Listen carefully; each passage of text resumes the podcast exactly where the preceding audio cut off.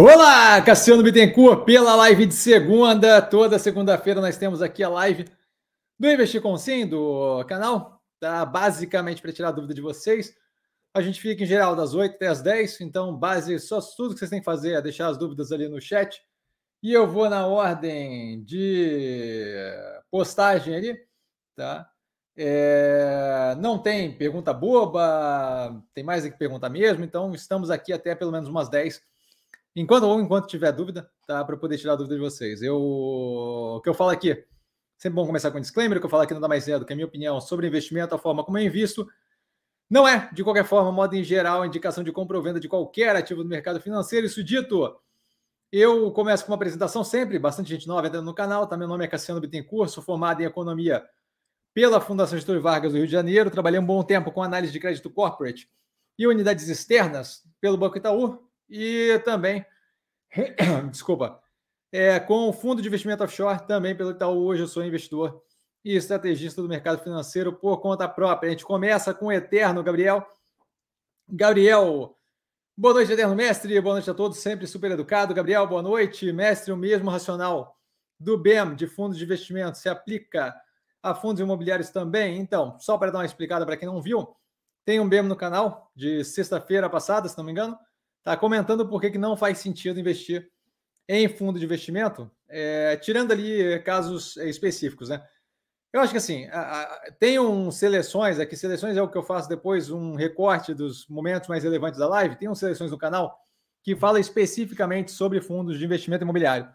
Eu não tenho interesse neles por outras questões bem específicas, tá? Não dá para dizer que é especificamente a questão colocada nesse, nesse BEM aí. Tá? Uma das coisas que tem de semelhante ali, por exemplo, é a falta de responsabilidade, certo? Se, se, se o cara que está gerindo um fundo de investimento imobiliário é, e o cara que está gerindo um fundo de ações é, fizer uma besteira incrível, hum, tirando o criminal, é, não acontece nada com eles. Então, essa parte é muito parecida. A parte de não ter skin in the game, a parte de não ser obrigado a investir em conjunto com você é outro ponto que é bem parecido. É, a questão que eu acho que diferencia ele consideravelmente do fundo de investimento imobiliário, que aproxima mais é, de fundos de investimento em participação, fundo é, private equity e por aí vai, é o que? É, com esse tipo de fundo, você tem a chance de se expor a ativos que você não conseguiria se expor a mercado, certo? Você, o, isso eu digo fundo de investimento imobiliário que efetivamente compra construções, né?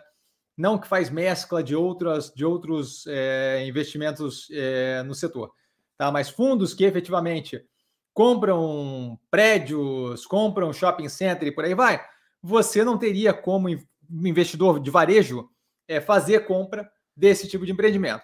Tá? Então, nesse sentido, a gente tem acesso ali a algo que não teria de outra forma. Isso daí acaba sendo um, um algo positivo no fundo de investimento imobiliário, mas com todas aquelas outras questões negativas de não ter a responsabilidade, de não ter skin on the game, de não ter é, necessidade de fazer a gestão padronizada, é, de ter risco com relação ao preço negociado por perda de popularidade, de eventualmente ver o preço negociado cair da cota e você, por mais que tenha um fundo que seja interessante, não consegue mais liquidar aquilo pelo valor que pagou, esse tipo de questões tornam o fundo menos interessante do que outras operações que eu vejo como mais interessantes, que é o caso de Log, Iguatemi, por aí vai. Tá? Então ali a questão é diferente, alguns pontos são diferentes, eu não vejo qualquer interesse, a gente tem outros é, pontos ali, outros é, ativos que deixam você ter exposição a esse tipo de, de questão, tá? Gestão de propriedade, é, de realty, né, de propriedades, é, de modo que eu não vejo sentido em fazer por ali. Tá? Mas os motivos não são os mesmos em como um todo. Tá? Alguns dos motivos são parecidos, outros nem tanto. Tá? Isso aí está mais explicado num seleções. Aqui eu acho que o nome dos seleções é, é porque eu não invisto em FIO, porque eu não gosto de FIO, alguma coisa assim. Tá? Érico, queridão, boa noite, querido professor. E a todos, todas na live, sempre super educado, inclusive, uma boa noite. É a melhor live do mercado financeiro, disparado. Muito obrigado. Parabéns pelo novo quadro sobre aquecimento da próxima temporada, sempre inovando, professor. Então, achei que fosse interessante, uma vez que a galera sempre pergunta ah, o que você espera do resultado e blá, blá, blá não sei o quê. E aquilo dali eu acho que dá uma geral do tipo de visão que eu tenho com relação a como é que eu, como é que eu, como é que eu me aproximo do resultado, se você olhar lá o vídeo, por exemplo, você vê que não tem nada no sentido de previsão de resultado, nem nada disso, certo? É muito mais uma visão é, de como é que eu olho analiticamente para o que sair do resultado naquele período, certo? Não é do tipo, ah, eu acho que vai ser isso, acho que vai ser aquilo, é muito mais o é, como é que eu estou é, preparado dependendo do que sair do resultado, certo? Então, sem querer prever o futuro, que é absurdo, só com bola de cristal, a, a Márcia sensitiva lá, tá? É, e muito mais focado em aberto as probabilidades, as possibilidades que podem acontecer, como é que eu, como, o que, que eu veria como mais, o que, que eu veria como mais positivo, mais negativo, certo? Ele continua. Hoje vi um gráfico que a China está ganhando muito market share no Brasil. Se o governo não fizer nada a favor das agências nacionais, você vê um problema, algum problema no longo prazo para essa, para essa empresa, professor? Obrigado.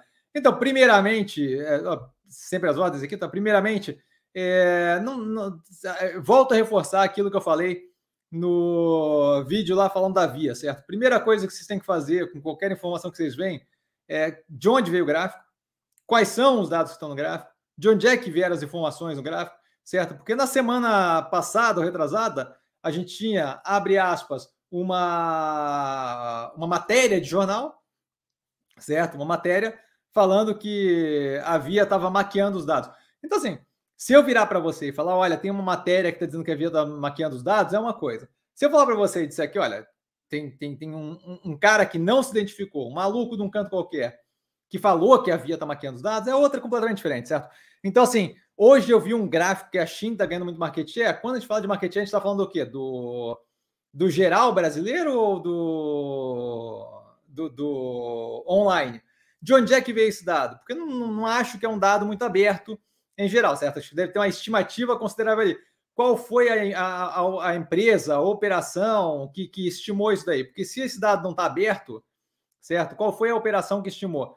Qual é o dado que, que veio da Shin é, dessas vendas? Com base no quê? Porque até ontem o governo não conseguia dizer o que, que era pessoa física, pessoa física que entrava aqui como pessoa física e que era empresa, certo? Então, assim, é importante que vocês tenham um olhar crítico para as informações que vocês absorvem, porque riscar um. Tra, tra, traçar uma linha num eixo X e Y, qualquer pessoa faz, certo? E papel aceita qualquer coisa, certo? Então, assim, é, vir num gráfico que a Xin não, não quer dizer nada, certo? A gente precisa de fonte, como não é algo.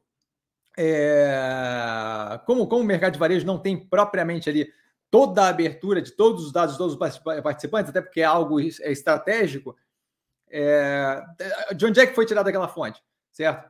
É, tempos atrás eu tive contato com uma operação de, de estudo de mercado, de inteligência de mercado. Tá? Uma operação que tem uma operação menor aqui no Brasil. Tá? É, aí conversando e tal, não sei o quê, e aí como é que vocês fazem o. o estão fazendo um estudo com relação a uma, uma operação que vendia emulsifante, emulsifante? Alguma coisa assim. Um nome é, parecido. Tá? Mas coisa para fazer pão, para fazer bens de padaria. Pão, bolo e por aí vai, certo? Era fornecedor de padaria de grande porte. E aí a galera fazendo a, a matemática da coisa toda e tal, e a estimativa, eu achei a estimativa um pouco estranha porque não me parecia que batia a matemática, certo? Aí eu comecei a perguntar, vem cá, de onde é que vem essa, essa matemática? Ah, vem dessa equação aqui, ok. E, e, de onde é que você tirou o, o preço do negócio? Eventualmente eu encontrei onde é que estava o buraco, certo? Um dos, pelo menos, o mais gritante. E aí, ah, não sei o que e tal, isso daqui é com base no que? Isso daí é com base no, no, no, no preço é, do, do, do, pão de trigo, do pão, do pão francês. Aí eu perguntei, vem cá, mas de onde é que saiu essa média? Qual é o preço que você tem para você? Ah, o preço é X. O preço era absurdo, certo? Aí eu falei, vem cá, de onde é que você vê isso daqui? Ah, é feito uma média. Aí eu falei, feito uma média com base no quê?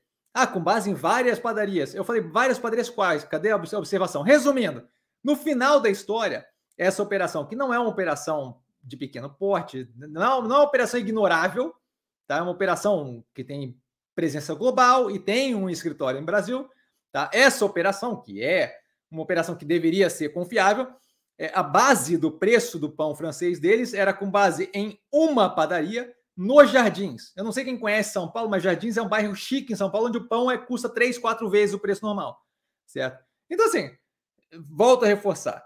é, esse tipo de coisa não pode vir desacompanhado de fonte, de onde tirou a informação e bababá, etc e tal, certo? Então, assim, saiu no gráfico, não dá para continuar o blá blá blá partindo de uma premissa sem fundamentação, ou, ou pelo menos sem fundamentação confirmada, certo? Então, assim, acho que nesse momento que a gente vive é uma proximidade do. Nesse momento que a gente vive é uma, é uma proximidade do que a gente tinha anteriormente, certo? Agora é, o governo meio que liberou o que já era feito antes. Então, até aí não temos grande mudança. Se existe um ganho de market share da China nesse momento, pode ser em parte pela competitividade, pode ser em parte por, neste momento, a expansão mais agressiva, a capacidade de competir das operações do Brasil estarem um pouco mais é, de, deprimidas. Por quê? Porque você está num momento de juros mais altos aqui no Brasil. Esses juros aqui do Brasil não afetam a operação da China lá fora, certo?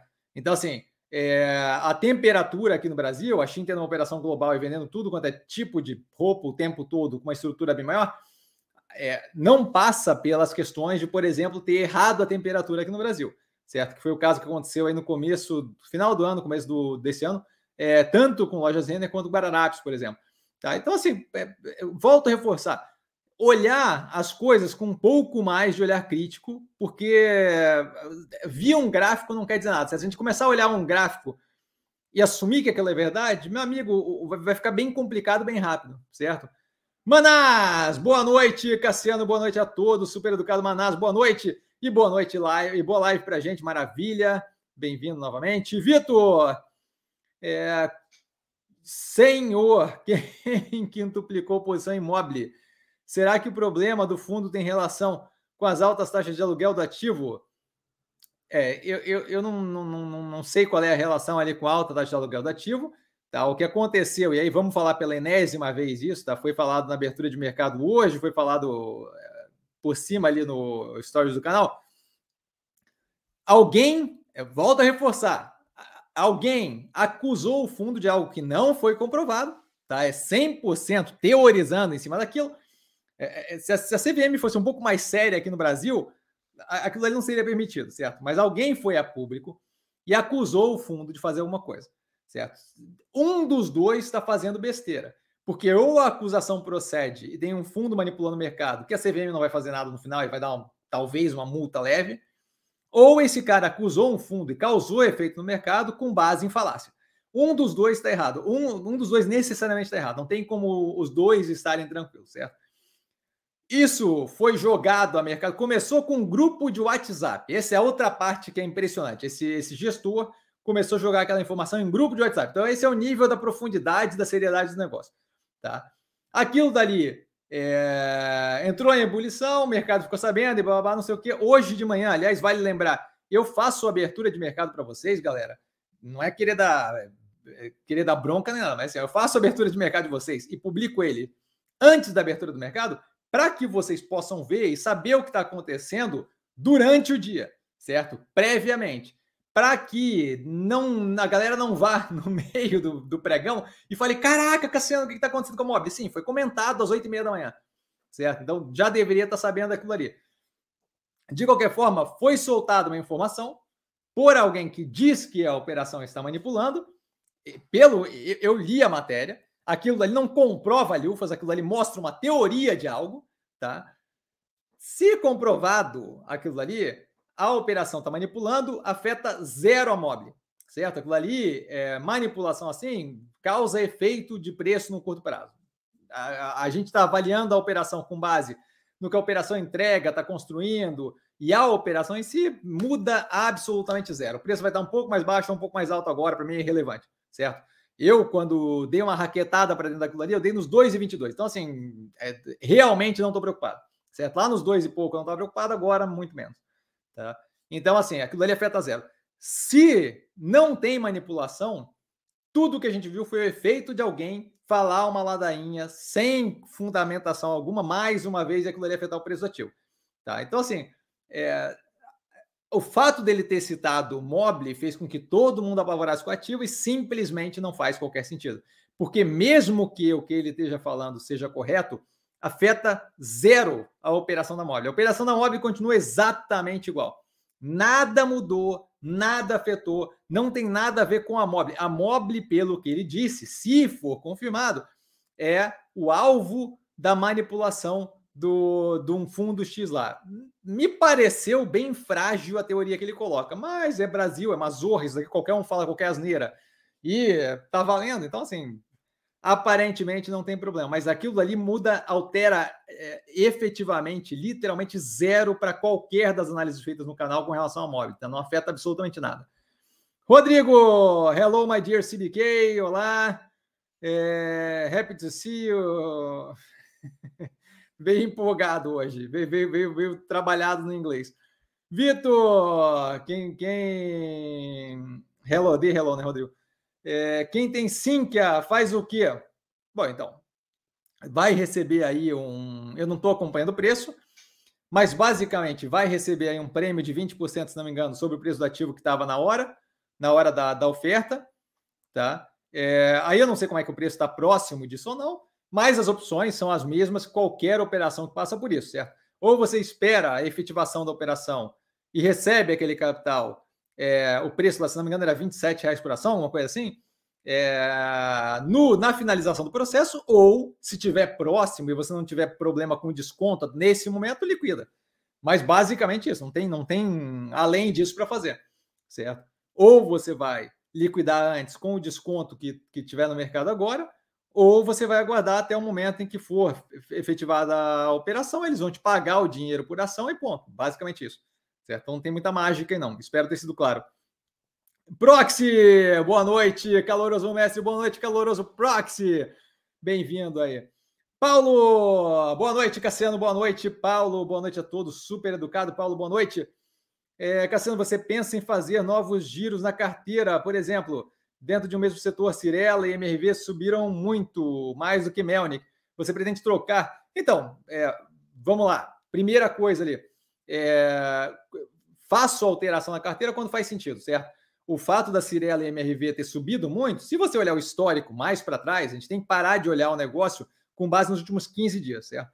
Se você olhar o histórico mais para trás, você vai ver que Cirela e Melnick subiram e MRV subiram muito, com como consequência de uma queda absurdamente agressiva que não fazia qualquer sentido.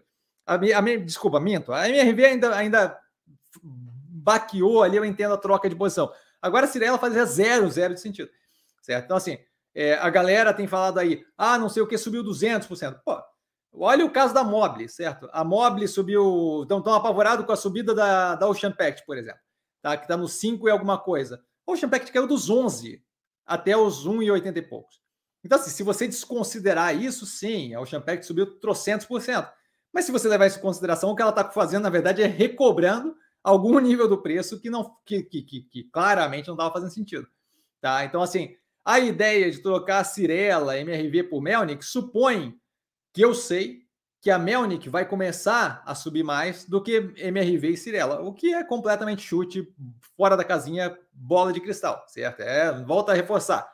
Márcia sensitiva, tá? Então, assim, eu evito fazer esse tipo de troca é, sem a operação estar tá maturando, por quê? Porque eu não tenho como dizer qual delas vai reagir. Primeiro, certo? Essa temporalidade, não existe a forma de saber isso. É possível. E aconteceu aqui várias vezes no canal, exemplo disso. Tem um, tem um vídeo da Multilaser, um BEM da Multilaser postado falando justamente sobre a troca de um ativo pelo outro. É, de, de, você pegar ali, tirar de Cirela, tirar de MRV e jogar em Melnick, Melnick continuar esta, estacionada por mais seis meses e Cirela e MRV continuarem estourando de subir. E aí adiantou mudar? Ah, não, mas elas tinham subido muito. Não, mas estava errado, ponto. Não, não, tinha base para fazer aquela mudança, porque você não consegue dizer a temporalidade da mudança da, da, da, evolução do preço. E aí, quando você, ao invés de estar diversificado, tenta trocar achando que você sabe o que vai acontecer com os próximos períodos e você não sabe, eu não sei, você não sabe, o João não sabe, a Carlinha não sabe, ninguém sabe, tá? É, você faz esse tipo de troca e você está fazendo o quê? Você está brincando de chutar com base em zero. Eu não sei qual é a evolução temporalizada do preço da Melnick, Cirelo MRV, eu gosto das operações, vejo como descontada, tem elas na carteira. Se Cirela eventualmente bater num preço que eu falo, pô, daqui para frente é crescimento é, paulatino, orgânico, acho que não vale mais, aí eu estou liquidando ela porque aquele ativo não vale mais a pena. Aí a troca tanto faz, certo? Agora, nesse momento, assumir que não, agora, a partir de agora, se der muito, a partir de agora a Melnick vai assumir, com base no quê? Com base no quê? Essa base não existe. Isso é a ideia que vende-se no mercado financeiro consistentemente, é asneira atrás de asneira. Tá? Não existe essa base de que ah, uma subiu demais, agora a outra vai subir. Não funciona assim. Você vai trocar e vai tomar raquetada na cabeça. Isso aconteceu aqui no canal várias vezes explicado. A última delas, eu fiz o vídeo do BEM justamente para mostrar o que acontece quando tenta se trocar de ativo com base no não, agora, agora é tal ativo que vai subir. Não, não tem como saber isso, certo? E a gente não opera por chute aqui, porque chute, estava falando com o André Gus, o André Gustavo, o cara que malha comigo, que, que acompanha aqui o canal. É, a gente estava conversando na academia. Eu tô tão maluco da cabeça que eu nem sei que dia foi, acho que foi domingo, tá? A gente estava conversando na academia e tal, não sei o que, aí comentando e tal, que ah, tal cara e tal, ganhou bastante grana com um ativo aqui e tal. E eu falei assim, pois é, esse não, não acompanha o cara, mas esse é o, essa é a questão, sabe? Esse é, esse é o problema, porque ele estava falando, ah, ganhou por um bom tempo aquele ativo e agora está tomando direto na cabeça. E eu falei, esse é o problema. Quando você opera com base em, é, abre aspas, análise técnica, quando você opera com base nesse tipo de coisa, de trocar ativo, porque ah, um subiu demais, agora o outro vai subir, você eventualmente acerta porque é, a, a, percentual, a probabilidade de acerto existe certo? Você não sabe qual é. É como eu vou dizer, vai chover amanhã. Pode ser que chova, pode ser que não. Mas eu não tenho a menor ideia, eu estou chutando completamente, certo? Então, assim, quando você faz na base desse tipo de coisa, é o que eu estava falando para o André, é, o problema é a falta de consistência que você tem, certo? Agora você acerta uma e aí você começa a achar que você tem o dom de acertar as coisas, mas não tem, é completamente baseado em chute, esse tipo de coisa. Então, não penso em trocar, alterar nada antes que a operação mature. Nesse momento que a gente está vendo, próximo de maturar, e queimando aos poucos é Banco do Brasil, que, que tem espaço aí para subir, mas está ali no momento de, de começar a reduzir posição. Paulo, continuidade. E outra pergunta: o que acha do JHSF? JHSF com o primeiro trimestre analisado no canal. Tá? Eu não lembro da análise, mas, mas em geral acompanha lá bastante tempo e é um ativo que me agrada. A questão é mais precificação ali, tá? Mas está analisado no canal, vale a pena dar uma olhada. Eu não lembro de cabeça, tá? Se ficar dúvida, Paulo, se olhar a análise ficar dúvida, eu estou sempre ali no Insta, no arroba investir com sim, aí vai lá e pergunta para mim no chat normal, tá? Que eu respondo depois. Tá? Ou se der tempo de assistir, voltar aqui e perguntar, manda ver. Tá? A gente está aqui até as 10. Alexandre, sempre presente. Boa noite a todos, super educado, presente. Boa noite, Alexandre. Gostaria de relatar que a minha vida financeira se resume a. isso, isso eu acho que é proibido pela, pela religião, hein? eu vou ler, mas eu acho que isso daí é considerado um sacrilégio. Se gostaria de relatar que a minha vida financeira se resume a A, DC, antes e depois do Cassiano. Obrigado sempre por cada dia aprender mais. Eu que agradeço pela presença, pela piada aí. Espero que a galera que é religiosa não, não leve a mal, porque claramente é uma brincadeira do Alexandre. Mas eu acho que isso daí qualifica como sacrilégio, hein, Alexandre? Obrigadão, cara. É, Augusto, boa noite a todos. Super educado Augusto, boa noite. PC, nosso patrimônio tombado do canal. Boa noite, Mega Cassiano, boa noite, PC. Quero te agradecer por tanta generosidade, com sua inteligência. A galera veio inspirada hoje. Sua competência, seu tempo conosco, sempre, fico sempre muito feliz em ajudar e fico honradíssimo com as palavras, um pouco sem jeito. Tá? E ele continua com o clássico boa noite, senhoras e senhores, super educado sempre. E passamos ao Rodrigo, indicadores. Yosh Maxion, valor de 2011, R$ 25,00, EBITDA, aproximadamente 350 milhões. Valor em 2023, comprei na faixa dos 10,50. EBITDA do primeiro trimestre de 2023, 1,2 bi. E ele educadamente avisa que continua. EBITDA consistentemente subindo. Operação, preço sobre lucro que você chegou, que chegou, desculpa, em quatro vezes. Você não acha esse preço descasado da realidade? ou não olha porque vê a, que a operação tende a piorar.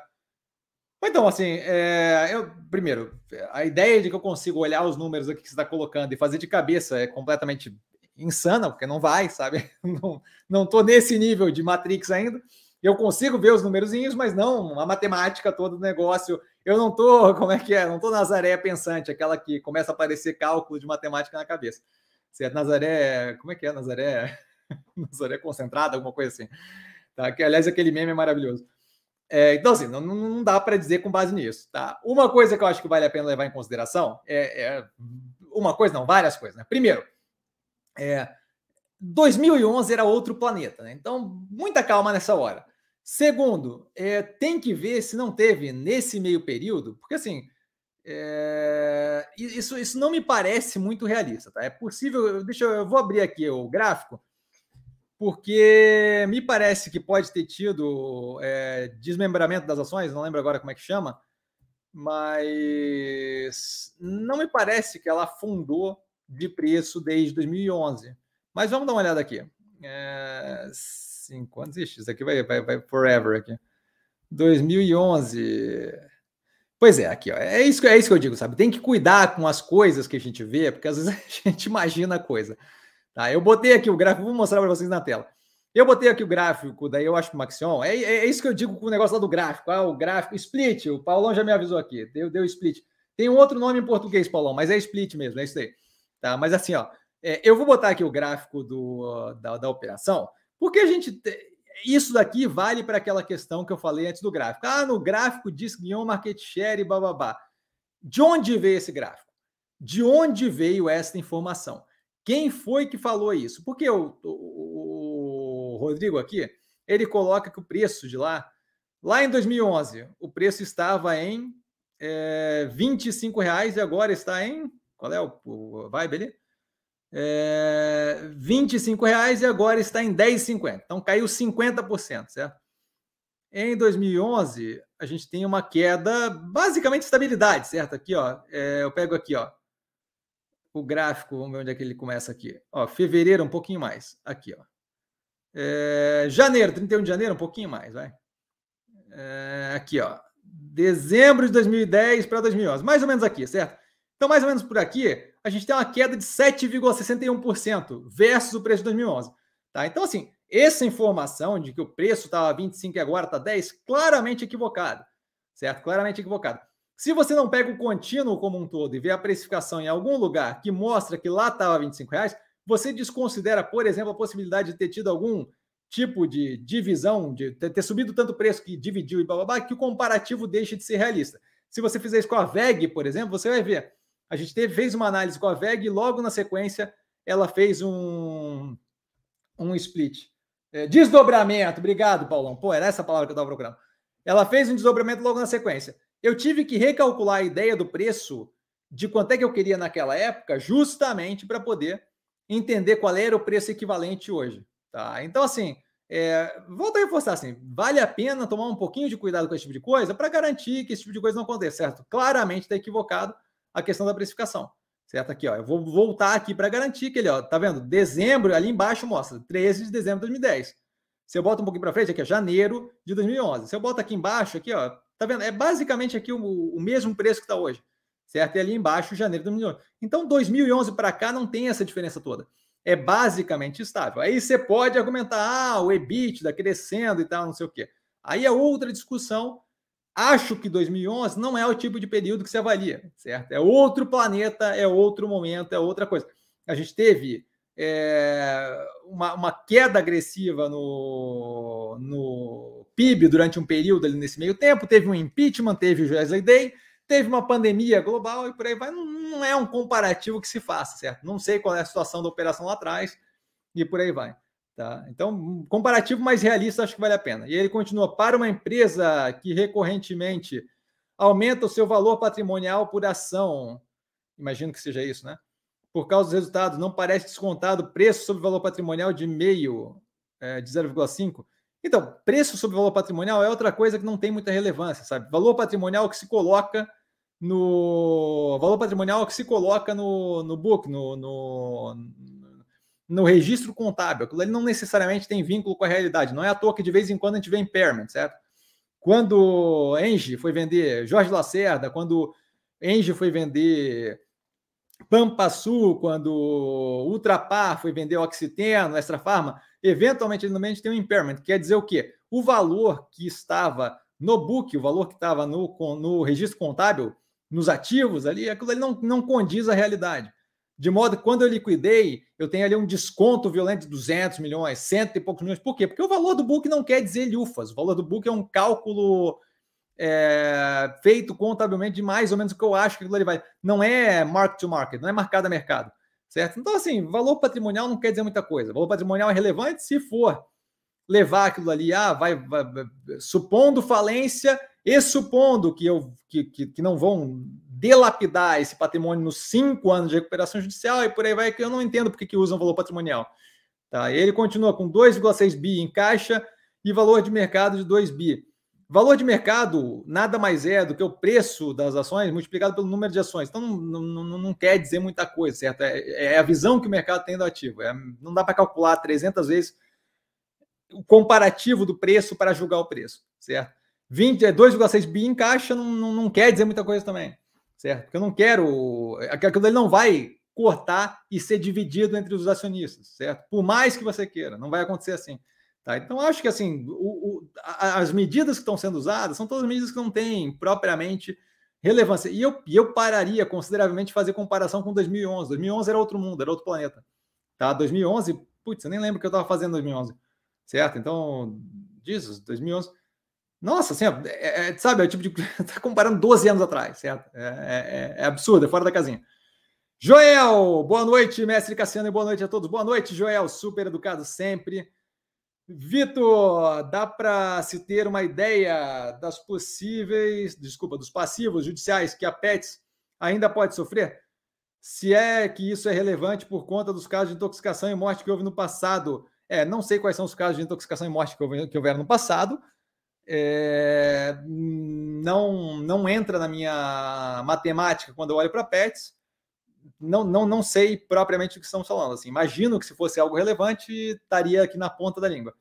Tá? Então, assim, não acho que você consegue prever o que pode vir a acontecer com julgamento, com judicialização de demanda com relação à intoxicação e por aí vai, mas imagino eu que não seja algo drástico para a operação, ou seria algo mais comentado, público e uh, no holofote, tá? Mas, mas não sei especificamente do que estamos falando, tá? Não, não, não acho que nesse momento é um problema. João, fala Cassiano, fala João. É, sei que você não está olhando para o mercado americano ultimamente, mas acho que vale dar uma chance para Capri Holdings, a holding da Michael Kors Versace. Me parece excessivamente descontada. É, então, fazer esse tipo de cálculo de excessivamente descontada exige um pouco mais de, de, de, de, eu não sei com base no que, que você fez, mas exigiria bastante coisa ali, tá? É, o mercado americano, é, em geral, não é propriamente um mercado que está, é um mercado que vem numa, numa crescente, mesmo após a queda mais recente aí, e, e, e o levante novamente, que vem em níveis de, de exuberância de liquidez e excesso de capital há bastante tempo, certo? Então, assim, descontada com comparação aqui, certo? Descontada com comparação ao Brasil, descontada com comparação a outros grupos. Porque se você pegar. É... Nada contra Versace e Michael Kors, tá? Mas se você pegar as grandes ali, especialmente a LVMH, a Louis Vuitton e Hennessy, a comparação é, é, é meio agressivamente violenta no contra, né? Então, não sei, assim, é, é, ter, teria que ver o ativo, tá? Mas hum, o mercado americano em geral, o mercado europeu, não são mercados que me chamam a atenção nesse momento. O americano, especificamente, por estar tá, é, agressivamente é, florindo e muito, muito líquido, tá? Não, não acho que comparativamente com o Brasil tem desconto ali, tá? É, e se tivesse coisa para operar no mercado americano, eu não acho que alto luxo, moda seria para onde eu iria. Tá? Não acho que é, é propriamente o setor mais interessante para alocação de capital nesse momento. Tá? Então, é, agradeço a, a, a, ideia, mas não, não, não, tenho qualquer pretensão. Se fosse avaliar setor, é, o mercado americano, essa seria das últimas que eu iria parar para olhar. Tá?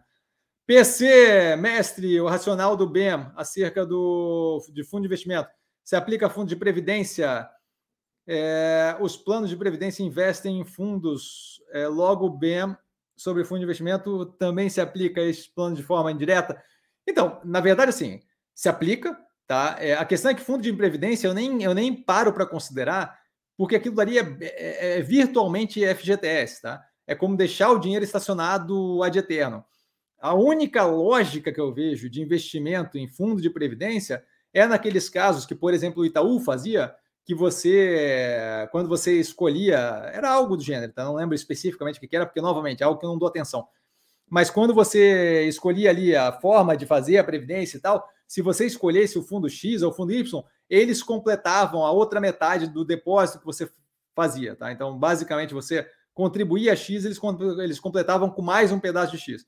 Então, o que, o que acontecia é que você estava injetando duas vezes o que efetivamente você gastava para alocar naquele fundo. Aí, quando você tem esse tipo de dinâmica, amigo, você está dobrando o capital toda vez que você injeta lá, certo? Está botando 500 reais, o cara está botando mais 500, então maravilha, vamos embora. Não teria como arrancar aquele dinheiro de outro jeito, então tudo bem. Mas com relação à gestão do fundo de previdência, eu não tenho qualquer interesse, mas, mas assim, ó, é, é, é como estacionar dinheiro ad eterno num, num buraco que, que, que, que não evolui. Tá? Nenhuma chance de eu colocar um real em fundo de previdência se alguém não, não, não, não fizer um negócio desse dia. Não, bota 500 que eu boto 500 para você. Aí tudo bem. Aí eu estou dobrando meu capital, espero um tempo e eventualmente eu pego aquele dinheiro. Mas fundo de previdência não faz qualquer sentido na minha cabeça. Tá? A forma que eles fazem gestão de capital é simplesmente. Não não, não, não dizendo que, que é. Tirando os fundos aí que fazem besteira, em geral, ela só é, é tartaruguesca, tá? Então, assim, ela, é, ela você vai ficar ali para sempre. E não a tartaruga ganhou da lebre, a outra tartaruga, aquela que é devagar, devagar, devagar. Você vai ficar ali para sempre, você vai ganhar um delta. Tá? Isso daí para mim não faz sentido nenhum. É, nesse tipo de coisa, é melhor comprar CDB, é melhor renda fixa. Tá? Não vejo qualquer, qualquer sentido em alocar nesse tipo de coisa. Eles têm que ser extremamente previdentes, e aí, desculpa a palavra, eles têm que ser extremamente conservadores, vamos colocar assim, de modo que cria um cenário ali que, que o crescimento daquilo é, é, é como ver capim crescendo. Só que pior, tá? Então, porque nem cresce efetivamente. Então, assim, não vejo qualquer sentido naquilo. Tá? Acho que a lógica ali é prender o capital é, pior do que o que eu falei no Belo. Tá? Ali nem considerei comentar, porque é prender capital num negócio que vai render, é, nossa senhora, muito, muito devagar, ad eterno. Tá? Rodrigo, você disse que Via é caixa líquido, pode explicar melhor? Pelo que vi, ela tem dívida de aproximadamente 8 bi. Mesmo considerando os recebíveis, não chega ao valor. Pode estar explicado na análise do canal certo? Na análise do canal, é, toda análise do canal, tenho, pelo que vi, não chega no valor, não quer dizer nada, tá? Assim, ó, ou você faz a matemática do negócio, ou não tem pelo que eu vi, certo? A matemática tá lá, lá tem o valor da dívida e lá tem o valor do caixa mais, mais, mais, mais cartão. Não existe pelo que eu vi.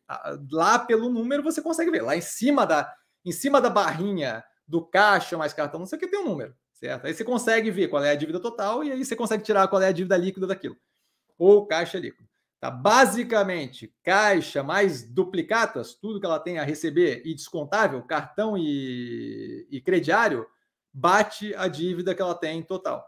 Tá? Isso daí é comentado em toda a análise da via. Por quê? Porque é um fator relevante que a gente bota, né? eu lembro, eu sei o quadro que se coloca lá. Toda análise da via, as análises inclusive estão no canal, não sei se você está sabendo.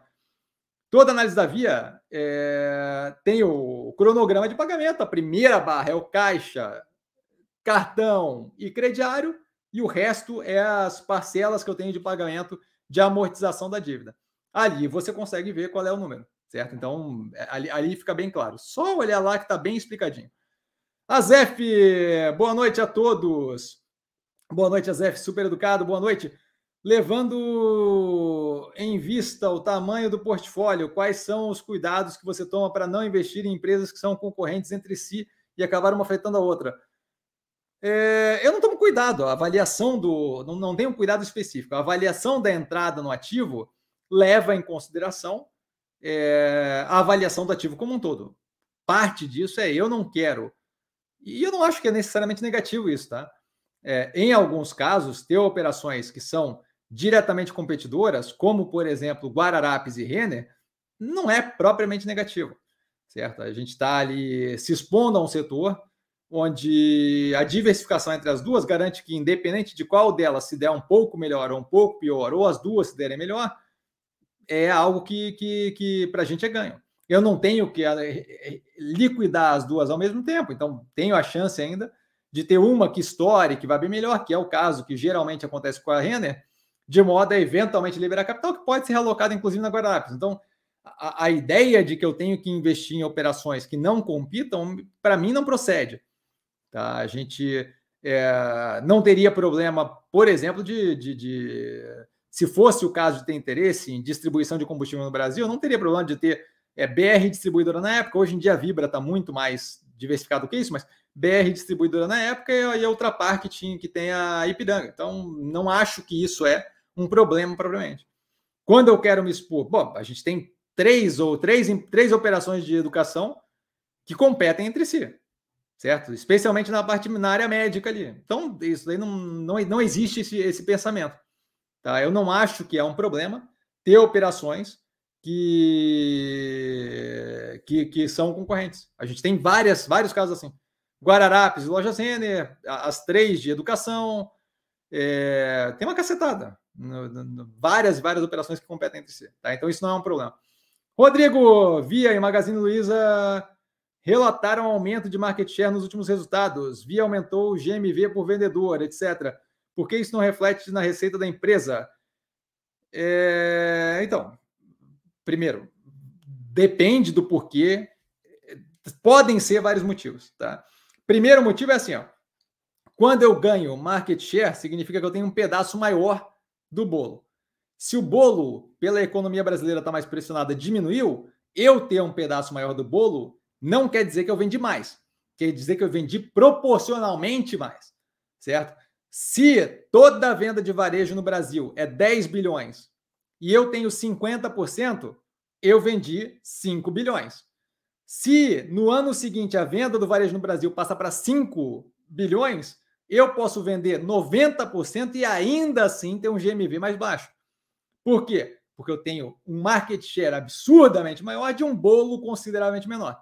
Então, market share quer dizer participação de mercado. Se o mercado afunda, se o mercado cai, se o mercado reduz, se o mercado comprime, especialmente na, na, uma explicação natural aqui no Brasil, certo? Dado o momento que a gente vive de aperto monetário, de redução de renda disponível, de aumento de inadimplência e por aí vai, se o mercado como um todo reduz, eu tenho um maior percentual do mercado, não quer dizer que eu vendi mais, quer dizer que eu vendi mais proporcionalmente aos meus competidores, não mais em valor absoluto. Então, esse é um ponto.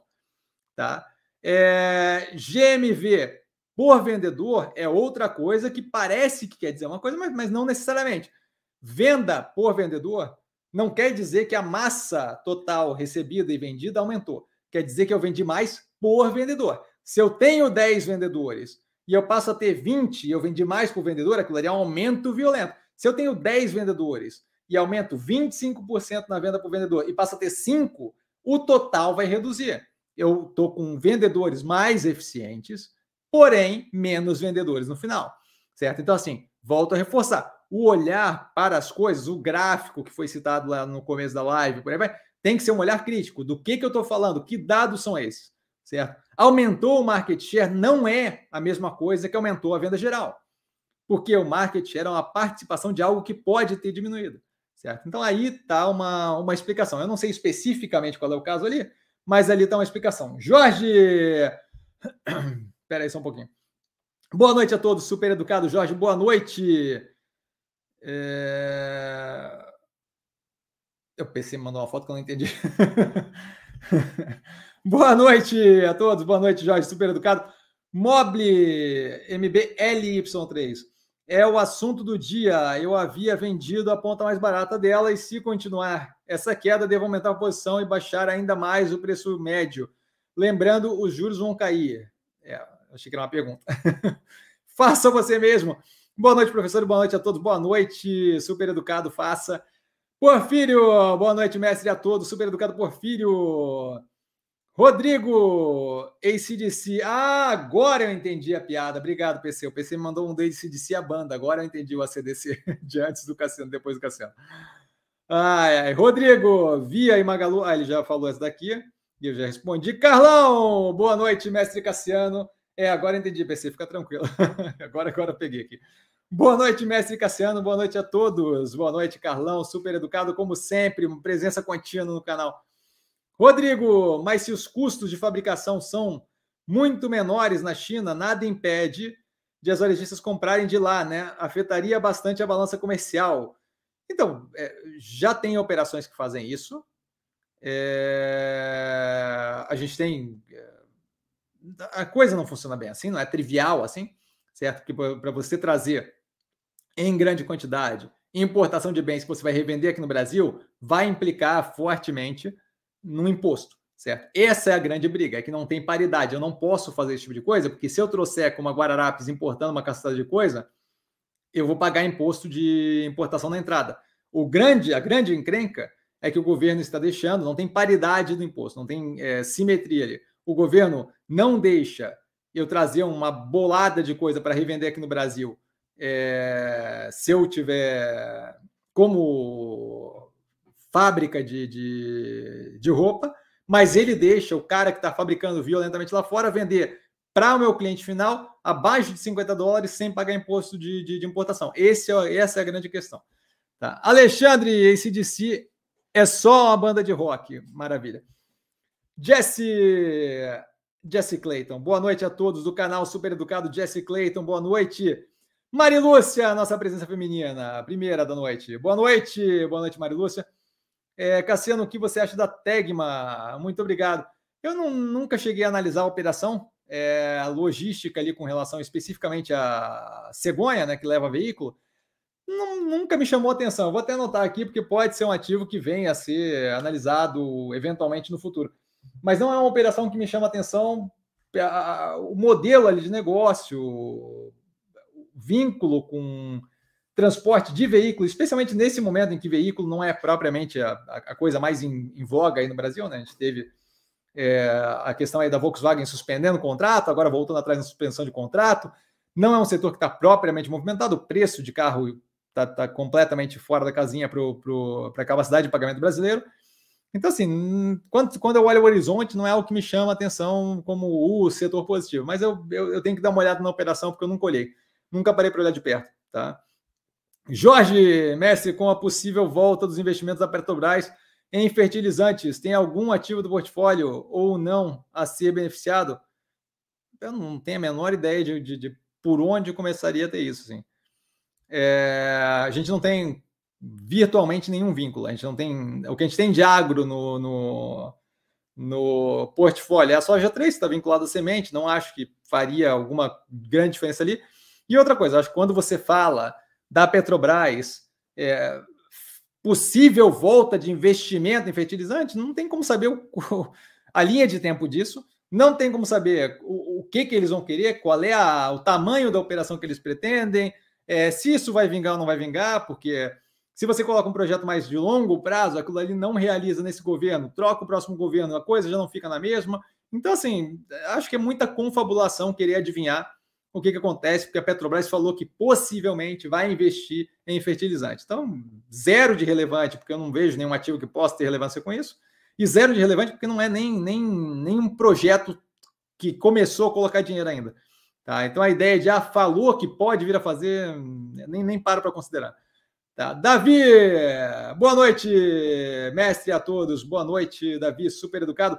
Sequoia nesses preços atuais não interessam Sequoia está analisado no canal, não interessa em geral. Eu não sei qual foi a mudança de preço do ativo da última análise para cá, mas a análise foi feita, acho que no trimestre passado, deixa eu olhar aqui. É, Sequoia está com o trimestre passado analisado, não tenho qualquer interesse no ativo.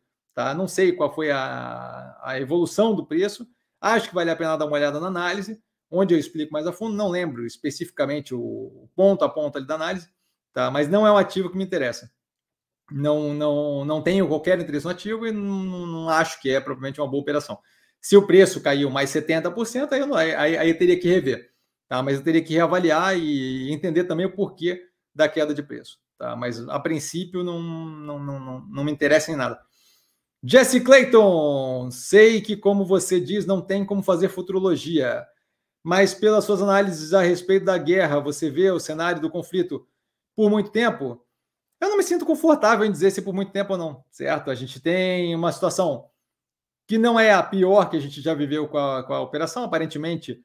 É, o Blinken, o secretário do secretário de Estado do, do, do, dos Estados Unidos, comentou que aparentemente a Ucrânia recuperou 50% do território que foi tomado pela Rússia nesse período dessa guerra que começou agora. É, a gente está começando a ter uso de míssil de fragmentação, que, que ainda não, não, não teve tempo de dar uma ideia de qual é o efeito que aquilo ali vai ter. A gente possivelmente tem, a gente já tinha treino em F-16 de alguns pilotos é, ucranianos há um tempo atrás. É possível que daqui a algum tempo a gente tenha F-16 entrando em campo? Não sei também o, o, a dinâmica que ele vai mudar ou não. A gente teve a França com o Macron é, é, disponibilizando para eles míssil de longo alcance, que é uma mudança considerável, dado que eles não tinham acesso a isso até pouco tempo atrás. Então, assim, tem bastante coisa para acontecer. Eu acho que a gente está num cenário mais positivo do que anteriormente. Mas é complicado dizer é, o quanto aquilo ali pode ou não pode durar, porque você tem uma cacetada de coisa para levar em consideração e nenhuma delas é previsível, certo?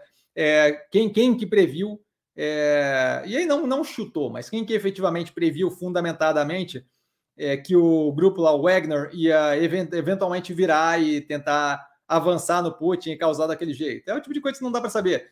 Você vive ali basicamente numa autocracia, certo?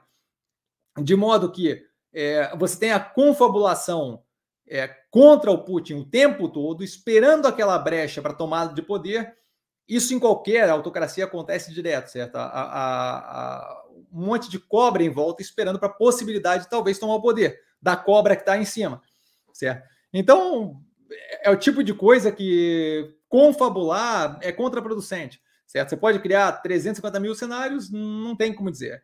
Pode ser que o Putin eventualmente sofra um golpe, pode ser que o Putin tenha algum problema de saúde sério e é, é, deixe o vago ali o poder.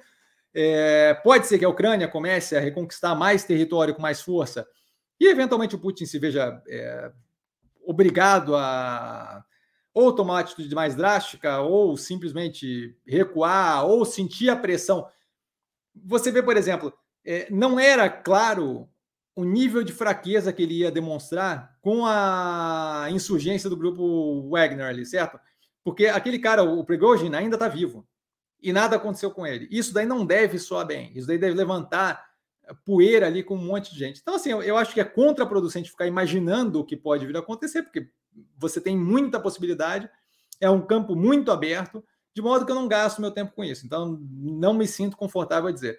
Poderia chutar aqui, mas acho que daí é propagar o que se faz no, no mercado financeiro, certo? Que é a, a vibe ali da Márcia sensitiva. Não, não vou propagar esse tipo de coisa, certo? Acho que é, é, é passar para vocês uma ideia de que esse tipo de coisa tem como saber. Não tem. Nesse momento não tem. O que, o que eu vejo de informação não me dá qualquer clareza de quanto tempo pode ir ou não pode ir aquilo ali. Certo? Então me preparo para que possa ser bastante tempo e ainda assim, bem tranquilo com o portfólio. José, por enquanto o governo está oficializando o contrabando de 50 dólares, mas isso vai acabar. Então, eu cuidaria com a previsão de certeza, acho que tem sim uma força grande para que aquilo ali seja evitado para que seja consertado, até porque é uma questão que de fato descasa e, e acho que o ponto a se observar aí que, que, que empurra muito na direção de aquilo ali ser consertado é o que você não quer que de fato tenha perda de emprego aqui dentro do Brasil, porque aquilo dali vai contar muito negativo para você, que é o pai dos pobres e bababá, e não sei o quê. Então, assim, com certeza acho que tem um lobby forte para que aquilo ali não acabe, é para que aquilo ali acabe, para que aquilo ali seja resolvido. É, mas eu cuidaria com um negócio de certeza, de, de começar a fazer é, como é profecia aqui, tá? Rodrigo, menor preço da Yoshi Maxion em 2012, 21 reais, maior 37,23, fazendo uma média, fica alto. É, isso daí, não existe essa média, amigo. Essa média viaja da sua cabeça. Não, não, não existe essa média. Não, não, não, não, se, não, se, não se investe com base em ah, o maior é esse, o menor é esse a média é essa. Não, não funciona assim. Sendo que o EBITDA era ridiculamente menor, esse mercado de ações é muito difícil. Se isso não é descontado, mas olha só, se você acha que é descontado, tudo que você tem que fazer é ir lá e alocar capital no ativo, certo? Não tem dificuldade. Eu acho que é descontado o móvel. Eu fui lá e enfiei um caminhão de dinheiro. Eu acho que o Champect é descontado caminhão de dinheiro. Pets, Pets, uma galera falou, não faz, acho que não vai dar, bababá, não sei o que. Eu fui lá e toquei dinheiro, e aí caiu, eu toquei mais dinheiro, aí caiu, eu toquei mais dinheiro. Se você acha que está descontado, bote capital no ativo. Não tem problema, não, você não tem que ter a concordância de todos os participantes do mercado para você investir no ativo. Se você acha que está que se você acha que está descontado, olha, é, não, não, não, não é uma questão, você não precisa da, da minha benção para alocar no ativo. Eu não tenho qualquer interesse no ativo, mas é uma questão sua, é o seu capital, certo? O investimento é com o seu dinheiro para você. Nenhum problema de fazer, certo? Eu, eu, Cassiano, zero de interesse no ativo. Tá? Brand, uh, Yoshi Maxion pagando dividendos gordos, não seria a hora de entrar no portfólio? Nenhum interesse, como comentado, a análise está no canal, certo? É, volto a reforçar, não lembro exatamente o que está dito na análise, mas lembro de não ter interesse no ativo. E outra coisa, dividendo, tem um BEM no canal explicando por que, que dividendo não é um ponto que eu levo em consideração. Alexandre, boa noite, Cassiano, boa noite, turma. Super educado, Alexandre, boa noite. Você tem pouco comentado sobre a log. Resultados parecem estar muito aliados é, e o preço alinhados e o preço ficou parado. Comparando 2019 e 2022, o preço caiu e o resultado subiu. E ele continua, talvez seja porque o preço médio está abaixo de 22,3, cotação de hoje. É, eu não sei tem que perguntar para quem está vendendo, eu estou comprado ali. Tá? Eu não comento muito log, porque em geral não, não surge muita dúvida. Tá? E assim, log não tem muita. não tem muito segredo ali, certo? A operação roda super bem. A gente teve algum nível de pressão na entrega do resultado líquido por causa do crescimento por alavancagem, que deve ter uma redução. Agora deve ter redução, a gente deve começar a sentir o efeito para os próximos trimestres, uma vez que a gente teve a continuidade da reciclagem de ativos, que liberou mais um caixa ali que deve reduzir a dívida líquida da operação. Isso comentado, exatamente comentado na análise passada. Então, assim, uma operação que, quando está sob pressão, entrega margem líquida de 40 e tantos por cento, não é uma operação que chama atenção negativamente, não é uma operação que incomoda. Então, talvez por isso o comentário seja menos feito.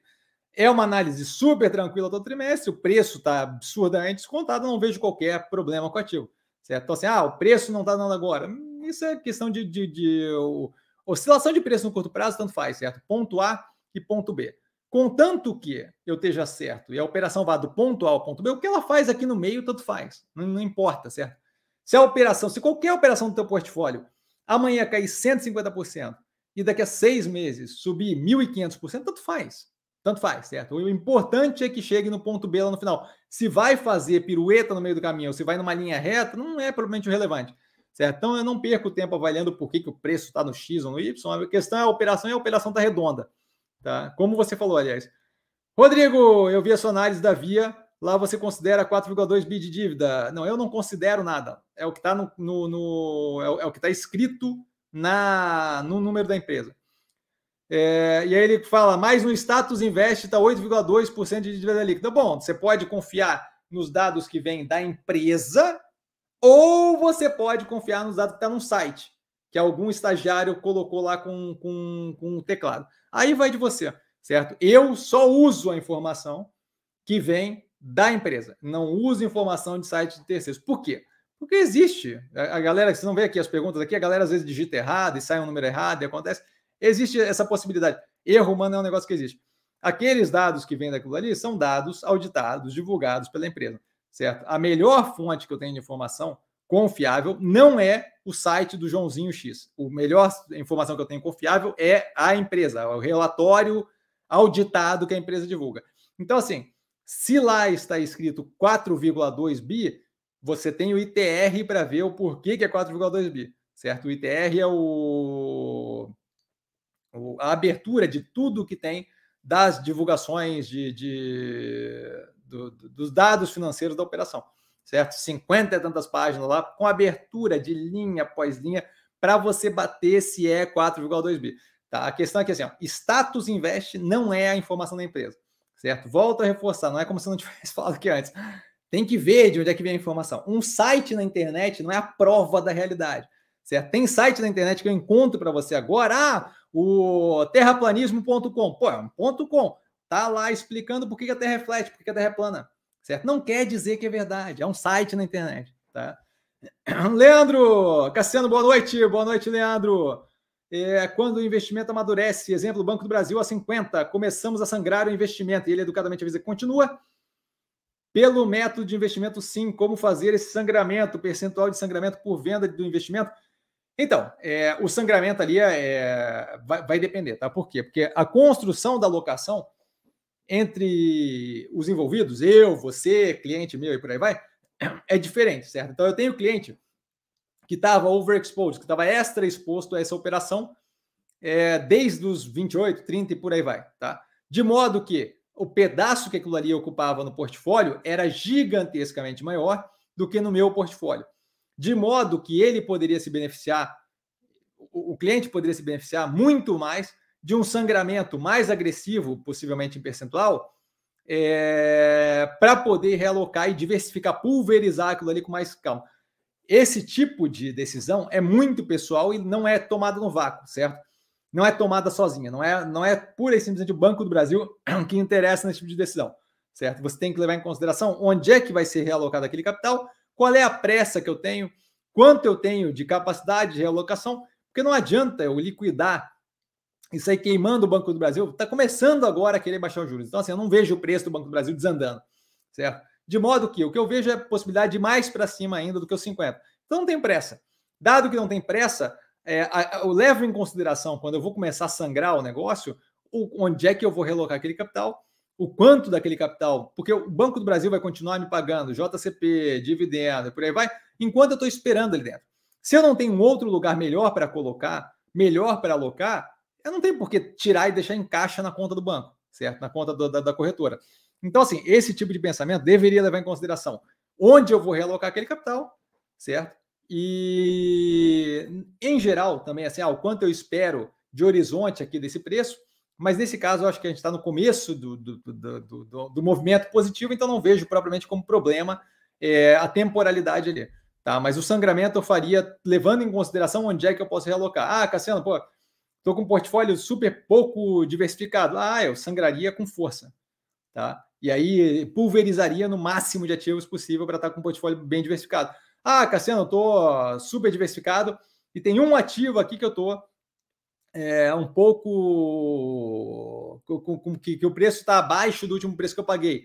Não tem pressa de sair sangrando, especialmente porque eventualmente o mercado desespera e a gente vê justamente o sangramento que a gente viu uma semana atrás, certo? Onde o preço de vários ativos depreda. Ali talvez fosse a hora de dar uma, uma sangrada maior, ou de ter um pouco de grana no caixa pela sangrada maior do Banco do Brasil e estar tá pronto para alocar. Tá? Mas essa decisão não tem uma matemática, não tem um cálculo matemático, tá? É, é, é de sentir, é, olhar o portfólio e ver pô, o que, que pode ser de, de, de, o que, que pode ser de movimento que venha acontecer nos próximos períodos aí. Rodrigo, na real, eu não sei de onde tiraram só 4,2% da dívida no DFP da Via, marca 9,4 bi de dívida com empréstimos. Ai, Jesus, vamos abrir aqui o negócio, vamos, vamos, vamos ver. Eu, eu, eu, eu, eu não sei nem se é 4,2 bilhões, então vamos, vamos ver lá o, se no DFP está marcando 9,2 bilhões, é 9,2 bilhões. Eu não sei de onde é que você está tirando, de onde é que você está tirando 4,2, amiguinho, porque. Vamos abrir aqui, vamos, vamos, vamos abrir. Eu vou, eu vou abrir o relatório da Via para ver esse negócio. Vamos abrir o relatório da Via. Se a, se a própria empresa diz 9,2, é 9,2, né? Não, não, não dá para forçar a barra aí. Cadê? Estou procurando aqui a alavancagem. Alavancagem. Pá, pá, pá, pá, pá, pá, pá, pá, pá, pá, pá. É, cadê?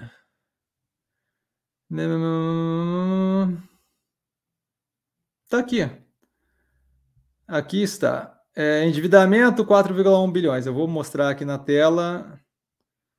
E aí eu honestamente não sei do que você está falando, tá? É... Cadê? Parar a tela. Não entendo a dificuldade, mas vamos lá.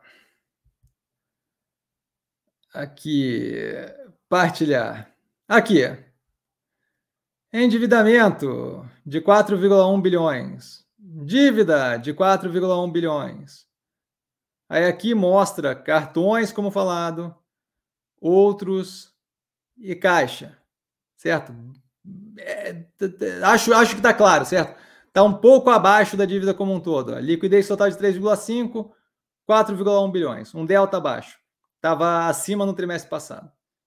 Feito! Posição de liquidez, 3,5 bilhões, 4,1 bilhões, deu. Respondido, acho, acho que foi agora resolvido. Feito. Jorge Cassiano, você tenta equilibrar as empresas por setores? Hum, não. Eu tento, eu aloco o capital onde faz sentido, independente de setor com setor, empresa com empresa, faz sentido alocar capital. E ele continua para não ter setor pouco representado? Não, a gente não tem, a gente tem vários setores que a gente não tem nada representado. Minério de ferro, a gente não tem nada representado. Siderurgia, zero representado. É... Aviação, até pouco tempo atrás, a gente tinha zero representado. Shopping Center, a gente tem Guatemi, que eu não vejo como fazendo parte do setor. Segura, é, seguradora, zero.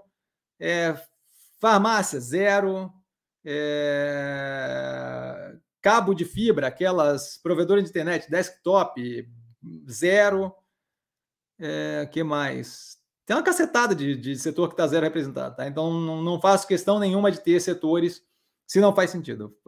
Entra no portfólio ativo que faz sentido. E ele continua aí: algum setor você pretende aumentar ou isso não faz a menor diferença? Não, faz diferença se a operação faz sentido. Não vou por setor, porque não interessa o setor, interessa a operação dentro do setor. Certo? Durante. Eu comecei a comprar Minerva a primeira vez antes de, de zerar a posição, é, quando no meio do carne fraca. O carne fraca eu não queria nada com o setor, eu queria com a Minerva. Certo? A Minerva era a única que não estava envolvida naquilo. Não queria BRF, não queria JBS, não queria Marfrig, eu queria a Minerva. O setor como um todo me interessava zero, a Minerva me interessava com operação. Então, sempre focado na operação. Tá? Rodrigo, obrigado, meu querido Cassiano, você é extraordinário, obrigado, cara. Lucas, por que mesmo com deflação as coisas parecem mais caras? É, então, primeiro assim, é, vale lembrar que você colocou um parece na frase, então às vezes é impressão sua. De qualquer forma, deflação não significa que todos os preços da economia estão caindo, certo? É, quando eu vejo ali o índice demonstrando deflação, aquele índice está falando de uma cesta de produtos. Então, se eu tenho naquela cesta de produtos, como IPCA, por exemplo, combustível, escola, moradia, alimentação, pode ser que alguns desses estejam caindo e outros desses estejam subindo. De modo que, se a alimentação está subindo, não, acho que não foi o caso agora, mas se a alimentação está subindo e moradia e transporte está caindo, eu vou ter o mercado, quando chegar no mercado, eu vou ver aumento do preço. Certo? Por quê? Porque aquela parte da, da, do índice de inflação estava subindo. Então, assim, inflação, o que a gente chama de índice de inflação nada mais é, no caso do IPCA, por exemplo, do que uma escolha dos produtos que maior representam, que melhor representam o que eu, que eu, que, que, que, que no caso o IBGE vê que melhor representa, tá? O consumo do brasileiro médio, é basicamente isso. Tá? Então, assim, quando, quando aquilo ali cai, não quer dizer que tudo caiu, certo? Quer dizer que, é, como um todo, o agregado como um todo, tendo cada parcela o peso que tem, o, o agregado, a cesta como um todo caiu. Tá? Então, se eu acho que moradia representa 20% da renda brasileira, moradia vai representar 20% daquele índice certo? Se alimentação representa 40% da renda brasileira, alimentação variada entre os vários produtos vai representar 40% daquilo ali. Então, não é um número que fala tudo. Quando eu vejo deflação de 1%, não quer dizer que tudo caiu 1%. Quer dizer que na média ponderada ali do que eu vejo como mais relevante no IPCA, a queda da média ponderada foi 1%. Tá? Espero ter sido claro. Davi, a Shopee faz só contrabando, tanto que os tênis de maior valor deles, eles dividem em duas compras e mandam em dois pacotes separados, um, um cada par. Essa eu não sabia. Essa eu não sabia, mas, mas é tenso. A Zef, na sua visão, a inflexão do macro pode afetar a popularidade do governo? Com certeza pode afetar a popularidade do, do, do governo. Se a economia começar a melhorar, a primeira coisa que vai. Bom, já, já a inflação caiu, o governo já começou a falar que eles derrubaram a inflação, que, claro, o que obviamente não é verdade, tá? Mas assim, claramente vai, vai afetar. Você tem um momento de maior, é, de melhor posição econômica, você vai ter maior popularidade do governo.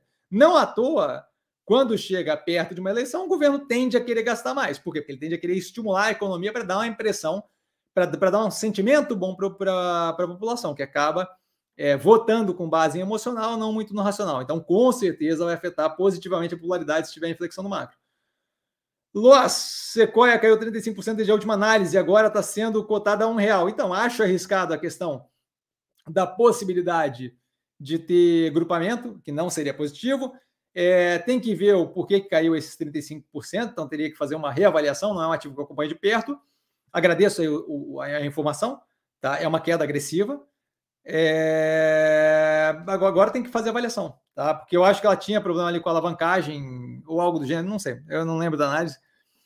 É, mas teria que dar uma olhada, tá? Eu tenho que dar uma olhada porque se for uma operação que não tem qualquer risco de sobrevivência, é algo a se considerar. Se for uma operação que tem risco de sobrevivência, eu, eu começo a entrar num momento ali que a proximidade com o real pode levar agrupamento, é, a operação já não está indo muito bem, então um próximo resultado pode mostrar ali que estamos indo no direcionamento de, de operação afundar, e isso não é positivo, certo? Eu não quero estar lá dentro nesse momento.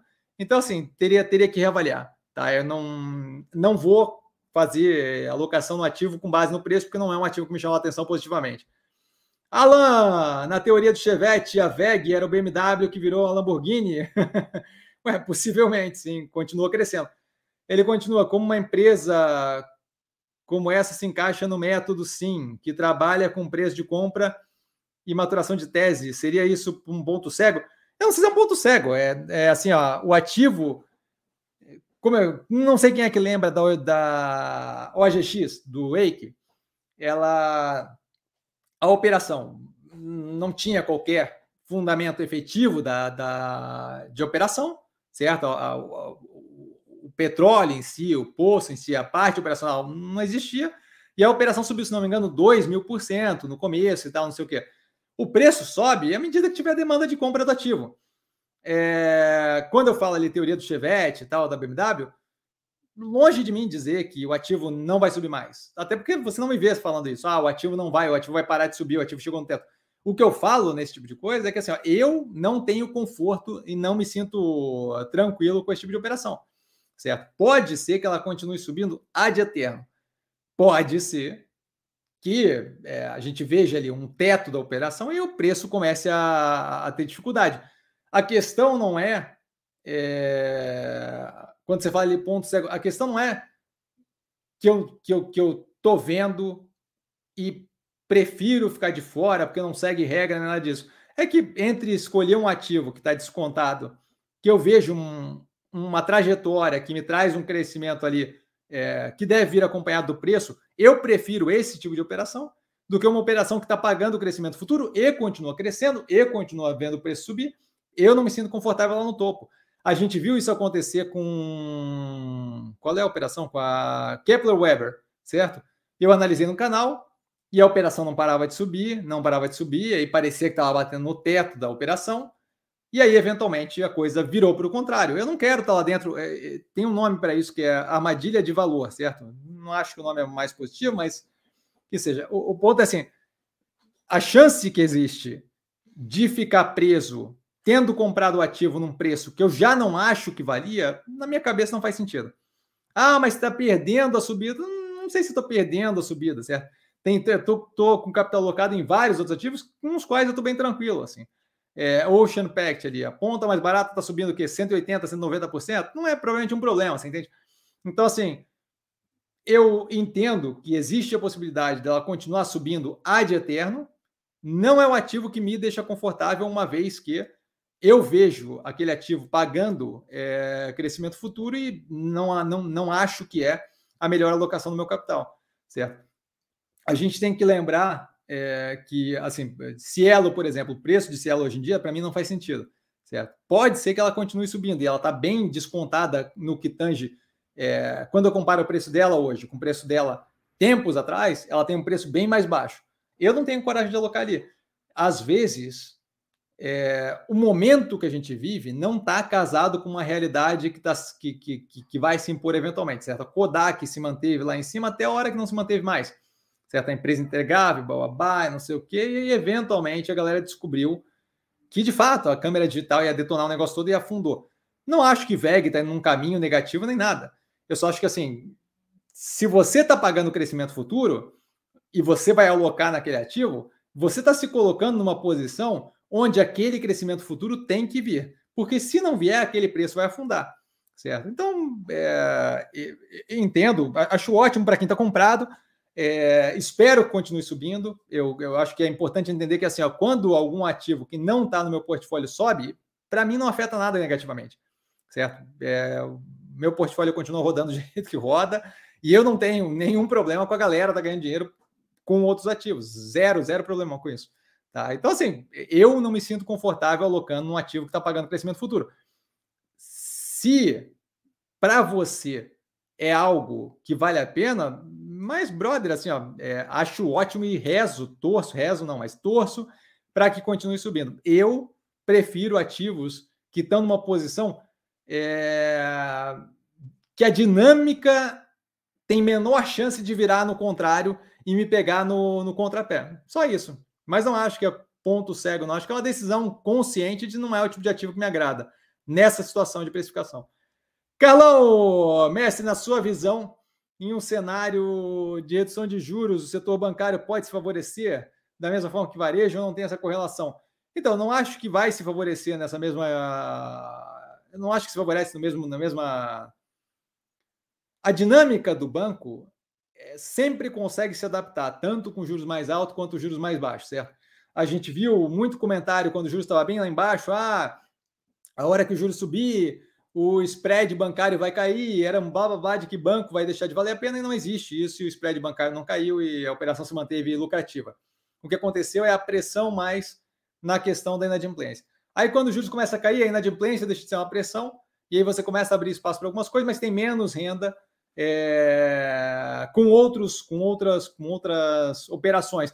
Então, assim, banco é um setor, banco de grande porte, pelo menos, é um, é um, são operações que, em geral, conseguem se adaptar e render é, estável. De, alguma alteração no rendimento, no movimento de subida, de descida de juros, mas em geral continua entregando. A gente, se você olhar os resultados do Banco do Brasil naquela época e olhar os resultados do Banco do Brasil agora, você vai ver que é contínua, tirando ali a parte do, da pandemia, é contínuo crescimento e evolução. Tá? Então não acho que existe é, um gatilho muito grande para banco de grande porte no que tange juros. Eu acho que juros vai ajudar bastante operações como XP e BR Partners, porque favorece muito o que eles fazem, que não é o banco padrão, não é, não é a instituição financeira padrão, tá? bancária.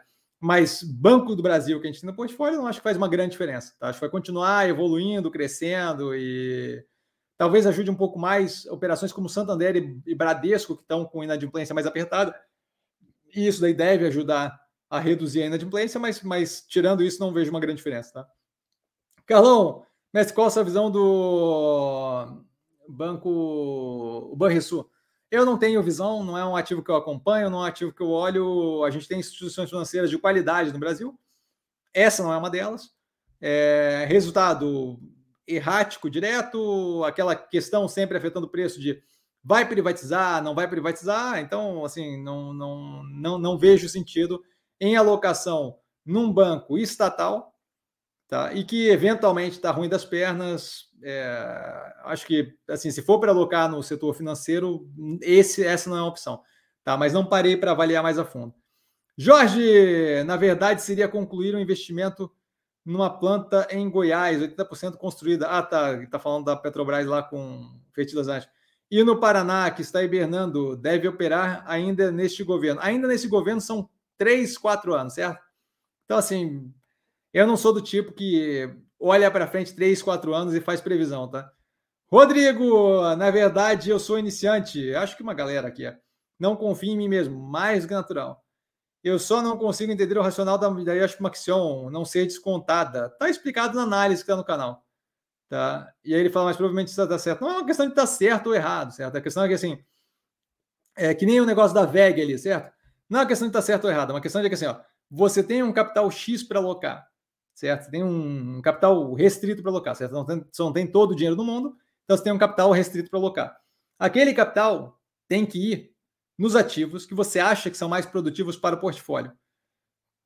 Vários ativos é, que eu vejo no, no mercado não são propriamente negativos. Tem várias vezes que eu falo, olha, esse ativo aqui não é propriamente negativo, mas uma questão de custo de oportunidade eu não tenho interesse, certo? É, e eu acho que uma questão, se não me engano, é porque está numa trajetória mais negativa do que positiva eu tenho uma cacetada de outros ativos para jogar dinheiro que não estão dessa forma. Então, assim, pode ser que eu acho que uma ação esteja descontada, pode ser que ela tenha algum nível de queda para ter e eventualmente vai se recuperar, mas é uma questão de escolher cada real alocado ali, é um real não alocado em outras operações que eu vejo como muito mais interessantes e uma clareza maior de evolução. O caso da VEG ali, a VEG continua subindo. Eu acho ótimo, mas a dinâmica, dado que eu não prevejo o futuro, a dinâmica do, das operações versus precificação em outros ativos eu vejo como muito melhor, muito menos arriscada, certo? Por quê? Porque tem operações que eu tenho no portfólio que, se derem resultado ruim, se patinarem mais, ainda assim estão ridiculamente descontados, de modo que eventualmente aquele preço vai se recuperar, mesmo que na base do, do empurrando com a barriga, certo? No caso da VEG, o, o, momento que ela não entregar esse crescimento agressivo, e a gente viu isso daí com, com o Magazine Luiza, Magazine Luiza é outra dessa. Vinha super bem, preço estourando. Vinha super bem, preço estourando. Vinha super bem, preço estourando. Eventualmente não conseguiu entregar aquele crescimento futuro esperado, e aí o preço afundou. Eu não quero estar naquele momento em que o preço, em que a coisa vira ao contrário. Pode ser que não, pode ser que sim, que a coisa vira ao contrário e eu estou lá dentro, certo? Então, assim, volto a reforçar com relação a Yashin Maxion. Não é uma questão de estar certo ou errado, é uma questão de cada real alocado num ativo é um real não alocado em outro. E aí você tem uma escolha a fazer. Alguns ativos, é, é Priner. Priner é uma operação que estava super bem. Na hora que ela estava mais descontada, não dava para alocar ali. Tinha outras prioridades. Agora deu uma disparada, ainda é um ativo que eu vejo como muito bem, mas deu uma disparada ali que outros ativos acabam chamando mais atenção. Volto a reforçar, não é uma coisa de ah, esse é ruim, esse é bom. É uma coisa de que você tem que escolher onde você vai alocar aquele capital, e na minha cabeça faz menos sentido alocar em Yoshi Maxion do que, por exemplo, a compra recente em Via. É basicamente isso. Não é uma questão de estar errado, de estar certo, de não estar descontado, é uma questão de escolha. É, é, é uma questão de escolha, esse versus aquele certo? E olhando o mercado como um todo. Então, não é, não é propriamente estar errado, tá? Rodrigo, a chance de eu estar certo e você estar errado, tendo eu menos de um ano de experiência, é muito baixo. E, e reforço, volta aquela conversa ali, não é uma questão de certo ou errado, é uma questão de escolha, certo? Carlão, mestre, parabéns pela iniciativa do vídeo do pré-aquecimento da segunda temporada de resultados. Foi muito interessante e ajudou muito no entendimento de cada ativo. Acho ótimo e acho que vale a pena, é, à medida que a gente vai vendo os resultados saindo, é, poder revisitar aquele vídeo ali, dar uma olhada em como é que tá. Tipo, a ah, semana que essa, essa semana agora a gente tem Neoenergia e Açaí. Vale a pena dar uma olhada lá e ver qual é o, a expectativa para ficar bem alinhadinho. Para quando sair o resultado, já conseguir olhar com o olhar que eu coloco lá, né? Que é o que, é o, que, é o que a gente está esperando ali do ativo, tá? E ele continua, mestre, agradecido, como sempre, é, seu apoio incondicional é fora do comum, eu fico honrado. Nos ajuda muito, sempre aprendendo e amadurecendo nas análises e tomadas de decisões hum, com mais coerência, de decisão com mais coerência. E aí ele avacalha. Você é extraordinário. Obrigado, Calão. Desejo a todos os amigos do canal uma excelente semana. Maravilha, o Calão sempre super educado. Aguardando a próxima reunião do Copom para dar um empurrão nos ativos rumo aos 100 mil. E aí, os 100 mil, ele está falando de seguidores, tá? Ele não está dizendo que a bolsa vai afundar. Só para deixar claro. Roberto! Boa noite, investidores. Boa noite, Roberto. Super educado. A Ipera está apresentando crescimento na receita e EBITDA. Tem um preço que, se caísse, você voltaria para o ativo. Eu tenho que reavaliar. É uma das que está na fila para reavaliar, porque faz tempo, bastante tempo que eu não olho. Tá? Então, eu não saberia nem dizer como é que está o ativo agora. Ela está aqui no, na pastinha aqui de operações que não foram avaliadas há bastante tempo é uma das que eu estou pensando seriamente em avaliar já esse trimestre, é, porque deve sair o resultado, se não me engano, sai o resultado, ah, sai agora, quinta-feira. É, aí eu vou ter o final de semana sem muito resultado. Aliás, o, as análises do portfólio vão sair na semana já, quarta e quinta. É, ela então deve ficar para o final de semana com outras operações. Tem várias aqui já saindo: Santander, Pão de Açúcar, Intelbras, Multiplan, é, a Gol e a Ipera. Então deve entrar no final de semana, tá? Aí, uma vez fazendo a análise, eu dou uma olhada. Aí a gente consegue ter uma noção, porque faz muito tempo que eu não vejo, não tem como comentar. Rodrigo, essa que você mostrou é a apresentação no DFP, no DFP marca 9,2 bi. Tem que ver o porquê que no DFP marca 9,2 bi, certo? Se no, na demonstração financeira ele está considerando todo o acumulado de arrendamento tá? que, de acordo com o IFRS 16, tem que colocar como endividamento financeiro, aquilo dali é irrelevante, porque aquilo dali é o, é, é, são os contratos de aluguel fechados que agora passam a ter que contar como endividamento. Isso foi explicado no vídeo da Via que saiu no BEM. Se for isso, não tem que ser considerado mesmo. Tá? Se foram ali 5 bi de. Se foram 5 bi de contrato de aluguel que trazido a valor presente da 5 bi, aquilo ali não é para ser considerado mesmo. Tá? Esse não é o, o, o, ponto. Tá? O que eu acho é que você tem que é, se prender menos nesse tipo de coisa e se prender mais no, no, no, geral da coisa. Tá? Deixa eu ver se eu. Vamos, vamos, vamos ver se. Deixa eu ver se eu, se eu consigo aqui pegar o, o DFP. Vamos ver se o DFP está aqui. Eu não tenho o ITR aqui. Jesus. É, eu não vou baixar o ITR, não, tá? Sinto muito. Eh, assim, ó, me manda. É só bater o print e me mandar no Instagram. Manda no Instagram que eu dou uma olhada. Tá? Mas agora não vou baixar o ITR para fazer isso daí agora. Tá? É, ele fala, infelizmente, não dá para mandar imagem no chat. Não dá para mandar no chat, mas dá para mandar no Instagram ali. Tá? Só mandar que eu dou uma olhada e, e explico mais tarde. Mas deve ser, imagino eu que deva ser o IFRS 16 afetando, é, fazendo com que o, o, o, os aluguéis, os contratos de aluguel trazidos a valor presente, somem esse valor aí. Tá? Arrendamento deve estar aparecendo como. Luiz, boa noite. Boa noite, Luiz. Quais setores poderão sofrer? Poder sofrer qual setor? Qual setor? Qual setores? Quais setores poderão sofrer mais com essa reforma, depende de qual reforma a gente está falando, imagino que seja tributária. É, não acho que tem como dizer isso, uma vez que não passou ainda pelo Senado, certo? E o Senado já se colocou como disposto a fazer alterações, e a gente tem ainda lobby para caramba ser feito de tudo quanto é lado, especialmente dos lados que devem ser mais atingidos de forma negativa. Então, acho que seria chute querer adivinhar. O que se fala muito é de serviço, mas não acho que vai ser bem por aí. Tá? Acho que a coisa mais relevante, dado que não tem como adivinhar, é que o portfólio está bem diversificado, de modo que, se tiver alguma diferença de um pouco mais pressionado, um pouco menos pressionado, no portfólio como um todo deve se equilibrar. Tá? Mas não acho que tem como dizer agora, a gente tem muita discussão para ser feita ainda. A gente ainda tem que ver aquilo ali passar no Senado. Se passar no Senado tiver alteração, volta para a Câmara. Então, assim, tem bastante discussão para ser tida ainda. Tá? Bastante grupo de de interesse ali envolvido nessa discussão.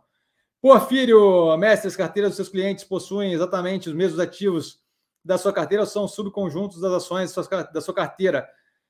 É, e aí eu já vou ali para o continua que ele avisa educadamente. Então, é, não tem como ter os mesmos ativos exatamente na mesma quantidade, porque não dá para fazer essa, esse casamento especial, certo? E, e, e cliente entra é, no momento que entra e aí você está com ativos que chamam mais atenção para um lado, mais atenção para o outro, as carteiras tendem a ter a mesma coisa que eu tenho na minha, tá? Mas, mas assim, não é equilibrado especialmente igual, tá? Não, não, não tem nenhuma obrigação de ser exatamente o mesmo. E ele continua: é, se você fosse montar carteira de um novo cliente, algumas ações, como por exemplo Banco do Brasil, que não estão tão descontados, poderiam nunca ser comprados? Sim, poderiam nunca ser comprados. Tivemos ocasiões de. Já teve ocasião de, de, de cliente simplesmente não ter um ativo que estava saindo. A Pivida, por exemplo, foi um que o cliente entrou um pouco antes dela, não era o ativo que estava chamando a atenção como mais contado, entrou um pouquinho antes de, de ela comprar a Notre Dame e você não, não, não vou, estou saindo do ativo, não vou é, não foi comprada porque não estava propriamente descontada e não vou alocar depois daquilo. Então, sim, pode ter, não tem uma obrigação. A decisão é tomada com base no como é que está o momento, a gente vai alocando. No longo prazo, tende a virar a mesma coisa, mas o negócio não é feito um processo forçado, é feito paulatinamente, tá? Alan, caro Cassiano, é, a qual preço valeria a pena incluir três tentos na carteira? É, eu, eu, pelo como colocado na análise, eu não acho que, que, que teria nenhum problema de, de, de incluir agora.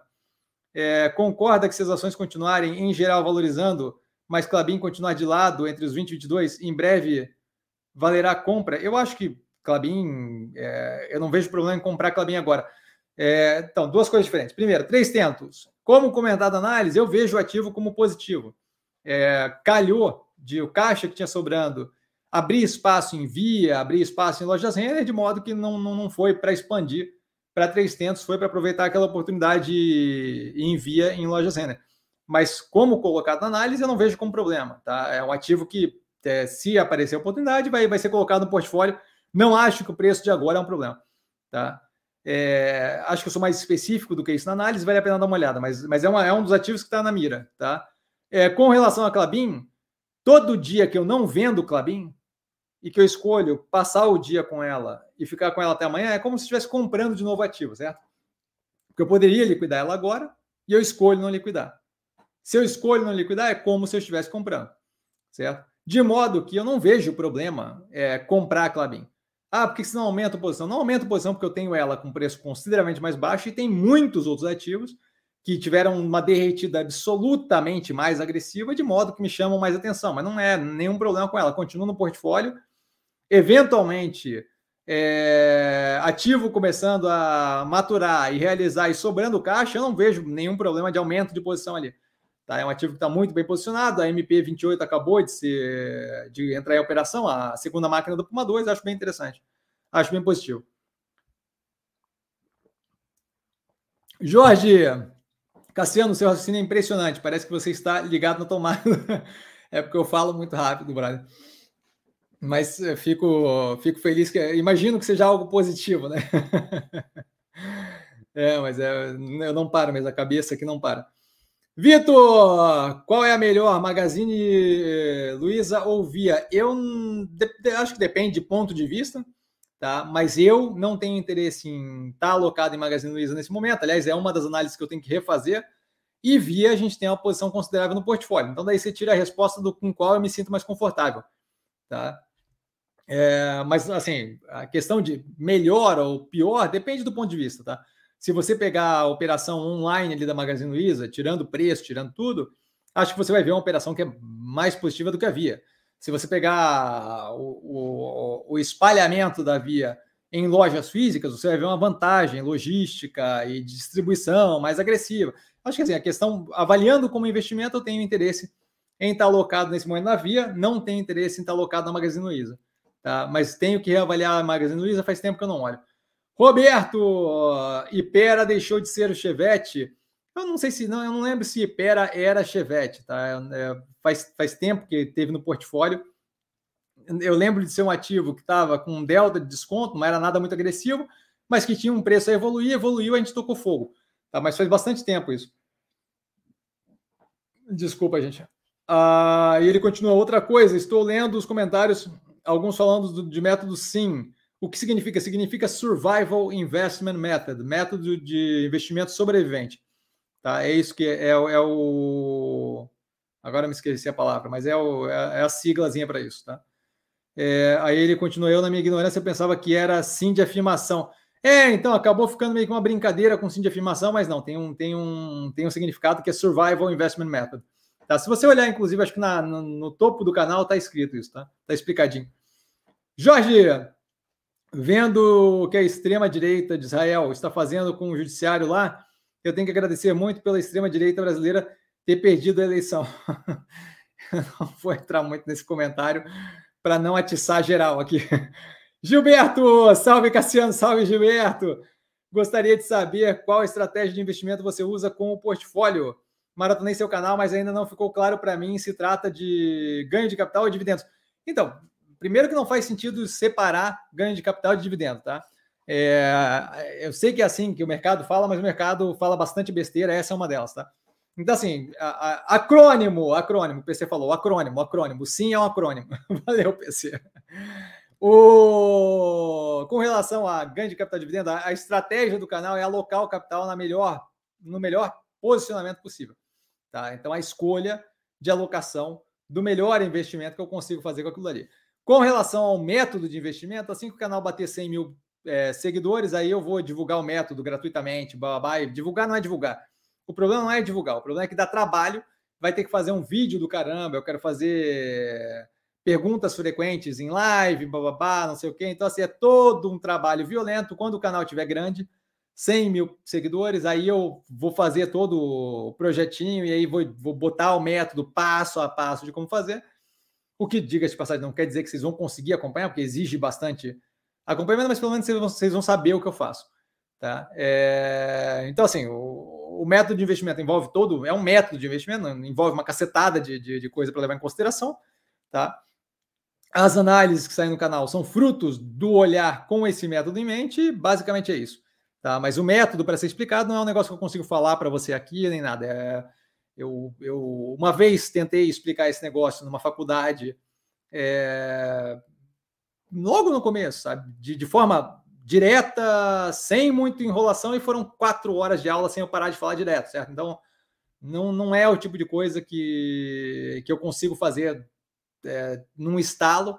Justamente por isso, o canal tem que ter um volume considerável para não ter que fazer 3, 4, 10 vezes e poder aproveitar o máximo possível. Tá? Então, o canal atingindo 100 mil seguidores, a gente faz o método e bota bonitinho e tal, paulatinamente com aulas e blá tudo de graça. Tá? Mas não tem como explicar é, o método como um todo aqui. Mas não, a ideia ali de ganho de capital e dividendo não existe diferença entre um e outro. Tá? a galera márcia sensitiva do mercado fala como se existisse, mas não existe. O, o investimento é feito com base em ter o maior é, rendimento possível é, de, sem, sem perder dinheiro, basicamente isso. Tá? Felipe, boa noite, mestre Cassiano e amigo, super educado Felipe, boa noite. Sobre a diminuição de participação de Ivan na Melnick, irrelevante?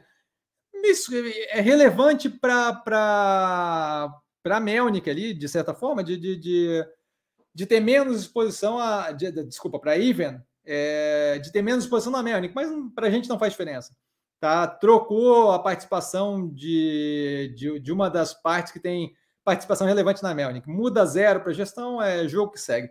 Tá? Para a gente não muda nada. Tanto é que nem comentei nem nada, nem, nem postei nem nada. Tá? Mas não muda nada. É mais relevante para a Even, que deixa de ter exposição, é, a Melnick do que propriamente. Para a gente faz diferença zero. Léo Cassiano, boa noite. Boa noite, Léo.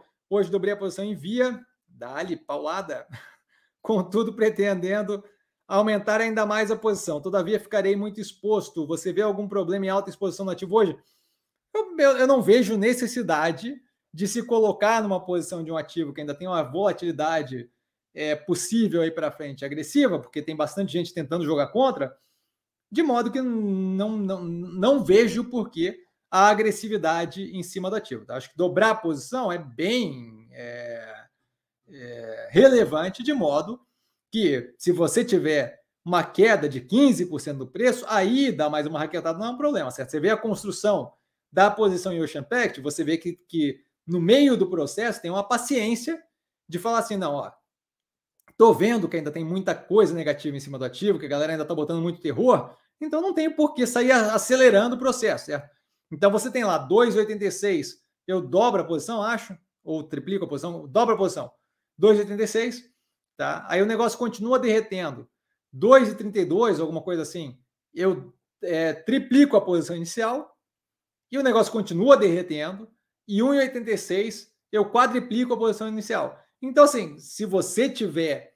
É, não, é que, não é que é um problema, mas não tem porquê ter a questão do ser afoito para isso acontecer, certo?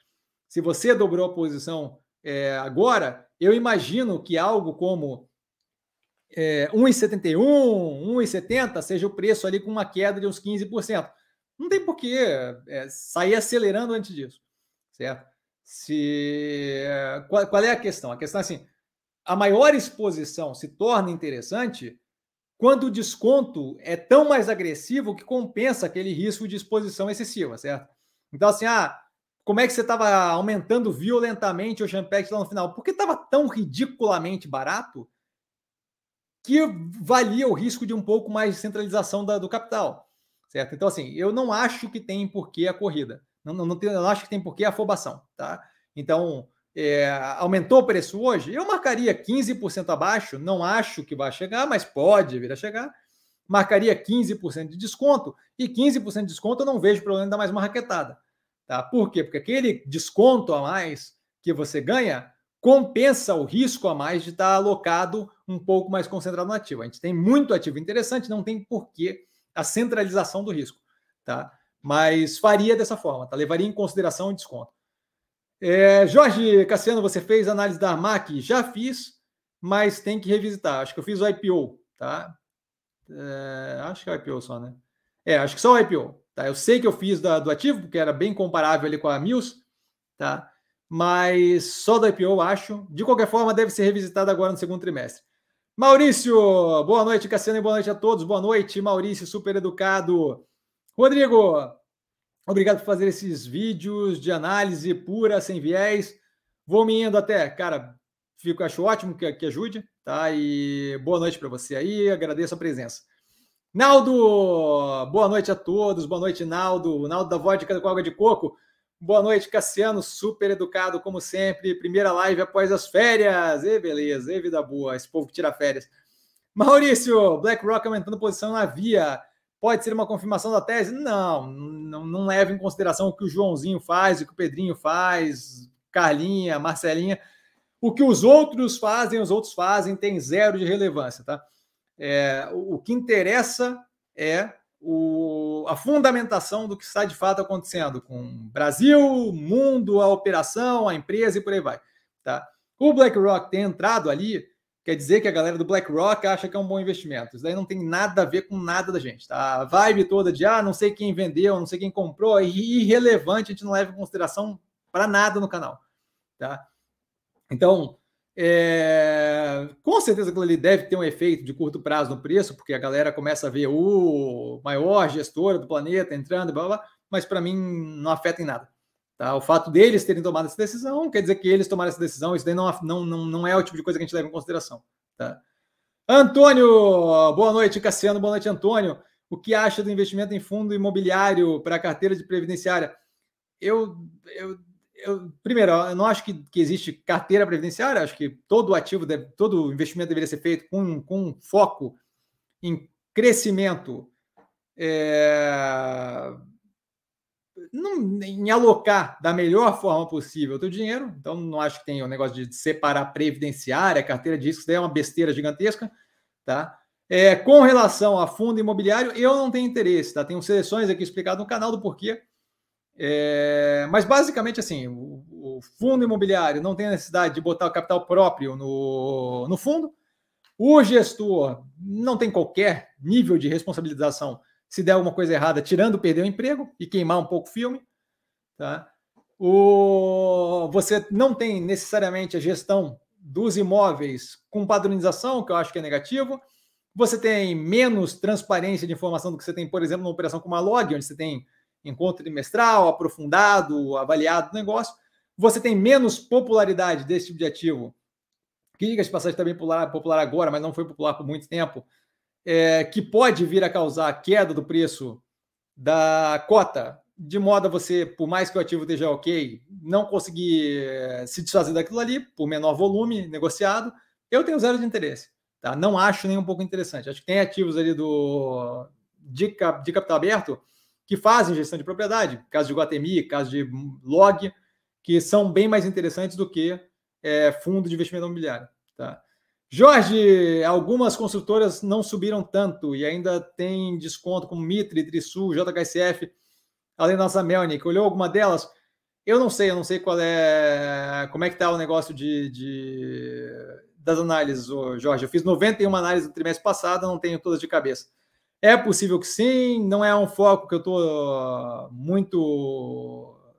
A, a JHSF eu sei que foi analisada no trimestre passado, a Trisul eu não tenho ideia. E a Mitre eu acho que foi avaliada só na, no IPO. Tá? São ativos que eu devo revisitar, mas até o momento. É, a Trisul foi quando? A Trisul foi.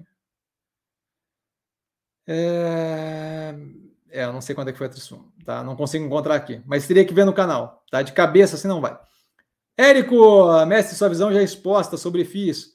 Também se aplica fundo de investimento de participação? Não. Fundo de investimento de participação? Ah, não de infraestrutura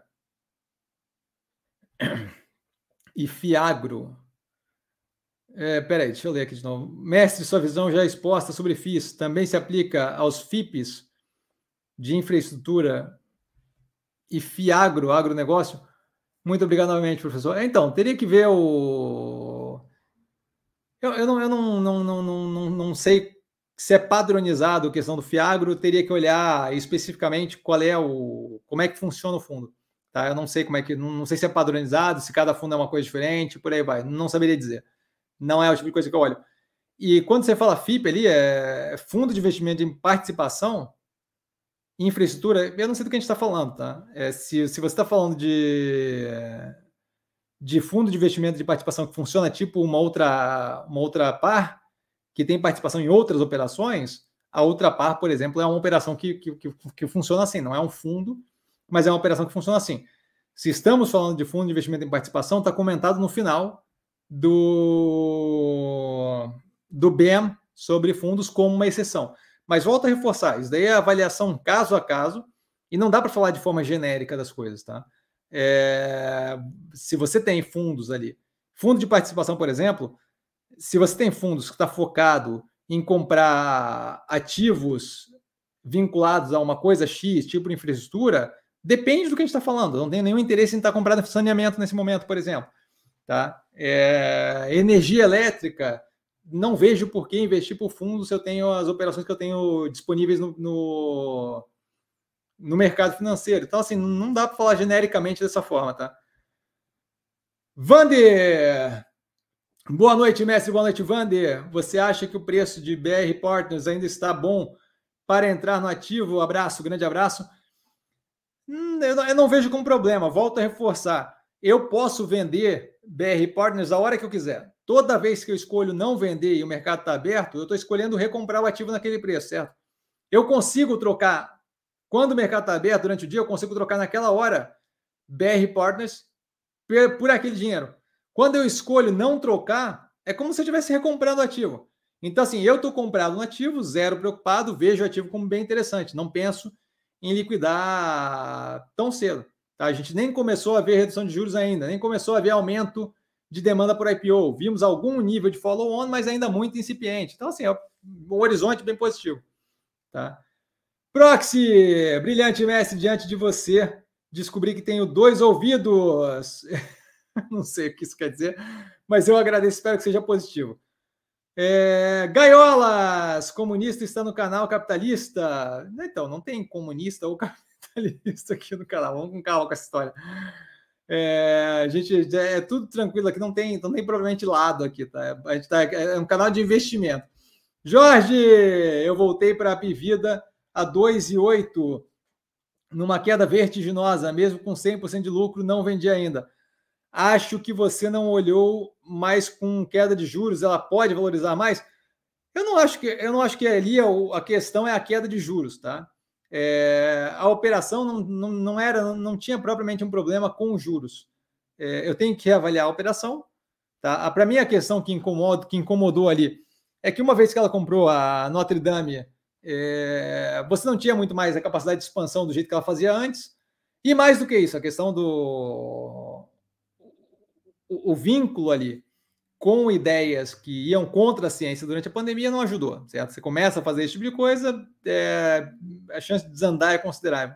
Mas eu tenho que reavaliar, tá? Eu teria que reavaliar. não acho que os juros é o grande ponto ali, tá? Eu acho que é muito mais a questão da operação dela que parece que tinha dado uma degringolada, mas volta a reforçar. Faz tempo que eu não olho ativo. Alan, Cassiano, uma pergunta relacionada à política e economia, mas não à bolsa. Entenderei se você preferir não opinar. O que você acha da taxação de fortunas? Adoraria ouvir suas ponderações sobre o tema. Então, assim, é, eu acho que não tenho nenhum problema de opinar sobre nada, tá? Eu acho que assim não faz qualquer sentido a gente ter. Acho que vamos, vamos começar antes.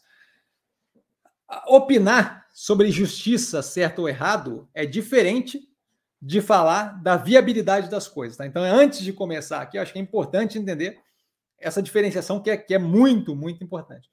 Tá? No sentido de que o que é? é? Acho que é extremamente importante que as pessoas sejam tributadas para contribuir para a sociedade como um todo, primeiro de modo é, equânime, né? Primeiro de modo que seja equilibrado certo? É, a ideia, por exemplo, de que ah, você compra arroz e eu também compro arroz, então a gente está sendo tributado igual, não dá, certo? Se você é zilionário e eu sou uma pessoa que ganha menos de um salário mínimo, o efeito que eu tenho percentual daquela tributação no arroz e feijão é completamente descasado do que você tem, certo? Então, assim, a, a ideia de que a gente tem uma tributação neste momento próximo de justa é ridículo, tá? É, outro ponto, eu acredito profundamente que o caminho direcional, e aí, novamente, minha cabeça não tem nada a ver com certo ou errado, é o que eu vejo, tá? Eu acredito piamente que a gente tem aí um direcionamento é, para renda universal, para simplesmente, basicamente, o governo é, distribuindo renda, é, realocando, certo? A, a, a, casta que tem uma grana ridiculamente a mais, repassando para quem passa fome, eu, eu vejo isso como positivo, tá? Então, eu sou eu, eu vejo como. Volto a reforçar uma frase que eu já falei aqui algumas vezes. Na minha cabeça, o, o, o, lugar do mais forte é carregar o peso que o mais, fardo, que o mais fraco não consegue em prol do bem comum, certo? Então, assim, eu, eu, eu sou completamente favorável a você ter é, tributação mais agressiva a quem tem absolutamente mais dinheiro. Por quê? Porque quando eu estou numa posição de não ter dinheiro, o que eu preciso, é, aquele, capital que me tiram com tributação, por exemplo, hoje se tributa quem ganha mais do que dois mil e poucos reais, aquilo daria dinheiro de subsistência, certo? Aquilo ali está garantindo o mínimo, do mínimo, do mínimo, está tirando grana de uma pessoa que está lutando para ter o básico da dignidade, certo? Quando você tira um IPVA de 25% num iate, sinto muito que é dolorido para o iate, você entende? Mas aquilo não vai afetar a sua vida. Não tem uma, uma jossa de um iate. E aí eu quase tenho palavra agora. Não tem uma jossa de um iate. Ah, mas eu trabalhei para isso. Eu entendo, meu amigo, mas tem gente passando fome, brother. A ideia, a ideia do mundo não funciona desse jeito. Certo? Não, não, não deveria, pelo menos na minha cabeça. Então, assim, eu acho ótimo. A questão agora passa para o quê? Ah, você acha ótimo, então você acha que tinha que fazer não sei o quê, que vai acabar com o Brasil. Tributar a fortuna não é uma coisa trivial.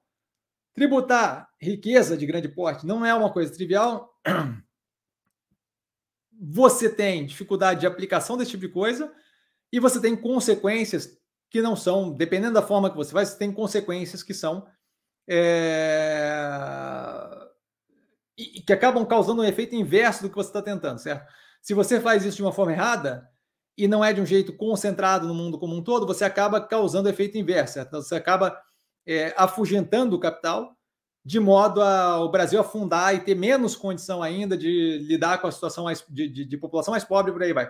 Então, assim, uma coisa é a, é a vontade de fazer, outra coisa é, é a, a, a, capacidade de implementar isso. Coisas que podem ser feitas, por exemplo, são coisas que você não pode fugir, que não tem como fazer, que ajudaria. Então, assim, tudo que você não tem como. Capital, tributar capital financeiro é muito complicado, porque você tem como mover capital financeiro com muita facilidade, certo? Mas coisas que você não tem como mover, como, por exemplo, residência, é, ou consumo, a pessoa que quer morar no Brasil, o consumo, você não, você, você poderia taxar, tributar é, consumo de alta renda de uma forma muito mais agressiva, certo? Mas volto a reforçar, eu não sou tributarista e a forma de fazer isso seria é, é algo a se pensar, é algo bem mais complexo.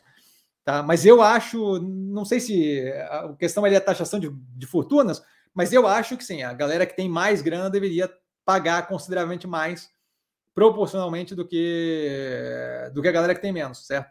É, eu entendo que, que, que é incômodo é, não poder ter o jatinho da moda, porque o IPVA do jatinho é muito agressivo, mas eu não consigo entender como é que uma pessoa não olha para o lado, vê alguém passando fome e não entende que, olha, não, não, o jatinho não é a prioridade, você entende? Então, assim, volto a reforçar. É, até por isso o canal aqui, certo? A, a ideia de não cobrar do, do, do, do, do investidor pequeno é justamente essa, certo? De que assim, é, é, poderia usar o conhecimento que eu tenho de é, formação é, de educação formal e por aí vai, quatro línguas, etc., para estar numa instituição financeira de grande porte e tal, e dane-se o resto e vou fazer o máximo que eu puder para lavar a água de ganhar grana.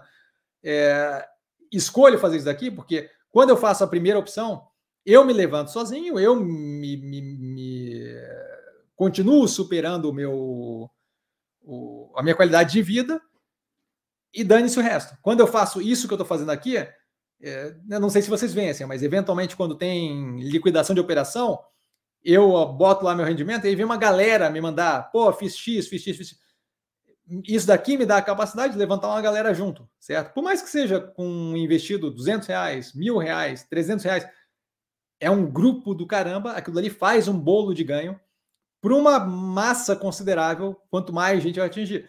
Então, assim, eu não consigo conceber a ideia de ter um carro obscenamente caro, azul calcinha, é, e, e, e, desconsiderar que tem gente que mora dois quilômetros de você e que não tem comida ou capacidade de alimentar uma criança que, que, que mora junto com, com a pessoa. Então, na minha cabeça, claramente vejo como positiva a ideia de, de tributar mais é, aquelas aquela parte da renda que é completamente discricionária, certo? Eu entendo que é muito legal criar uma empresa e blá, e não sei o quê, e poder ir de jatinho semanalmente para Miami, mas, brother, assim, tem gente passando fome, não só aqui.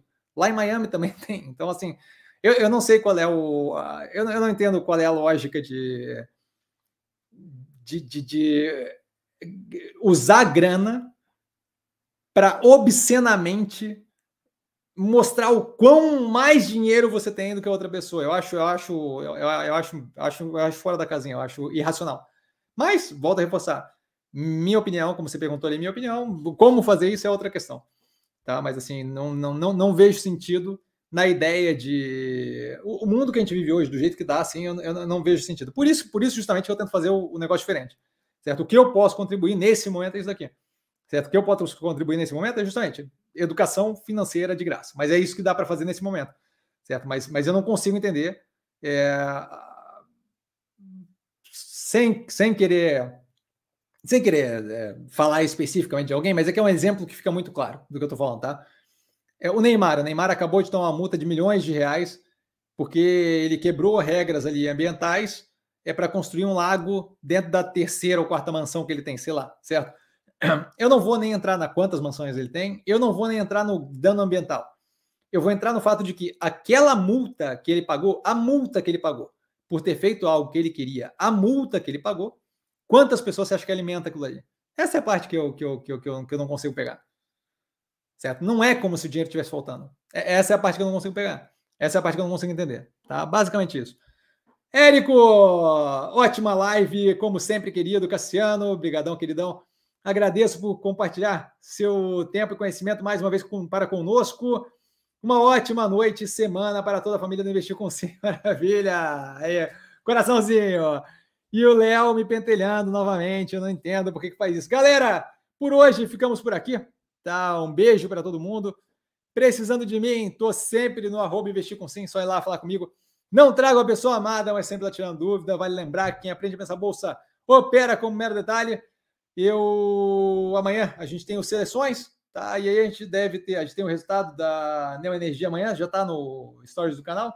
Açaí na quinta, e aí essas análises já saem direto, e final de semana deve ser só com operações que não estão no portfólio, dado que as do portfólio começam a divulgar resultado mais agressivamente no trimestre que vem.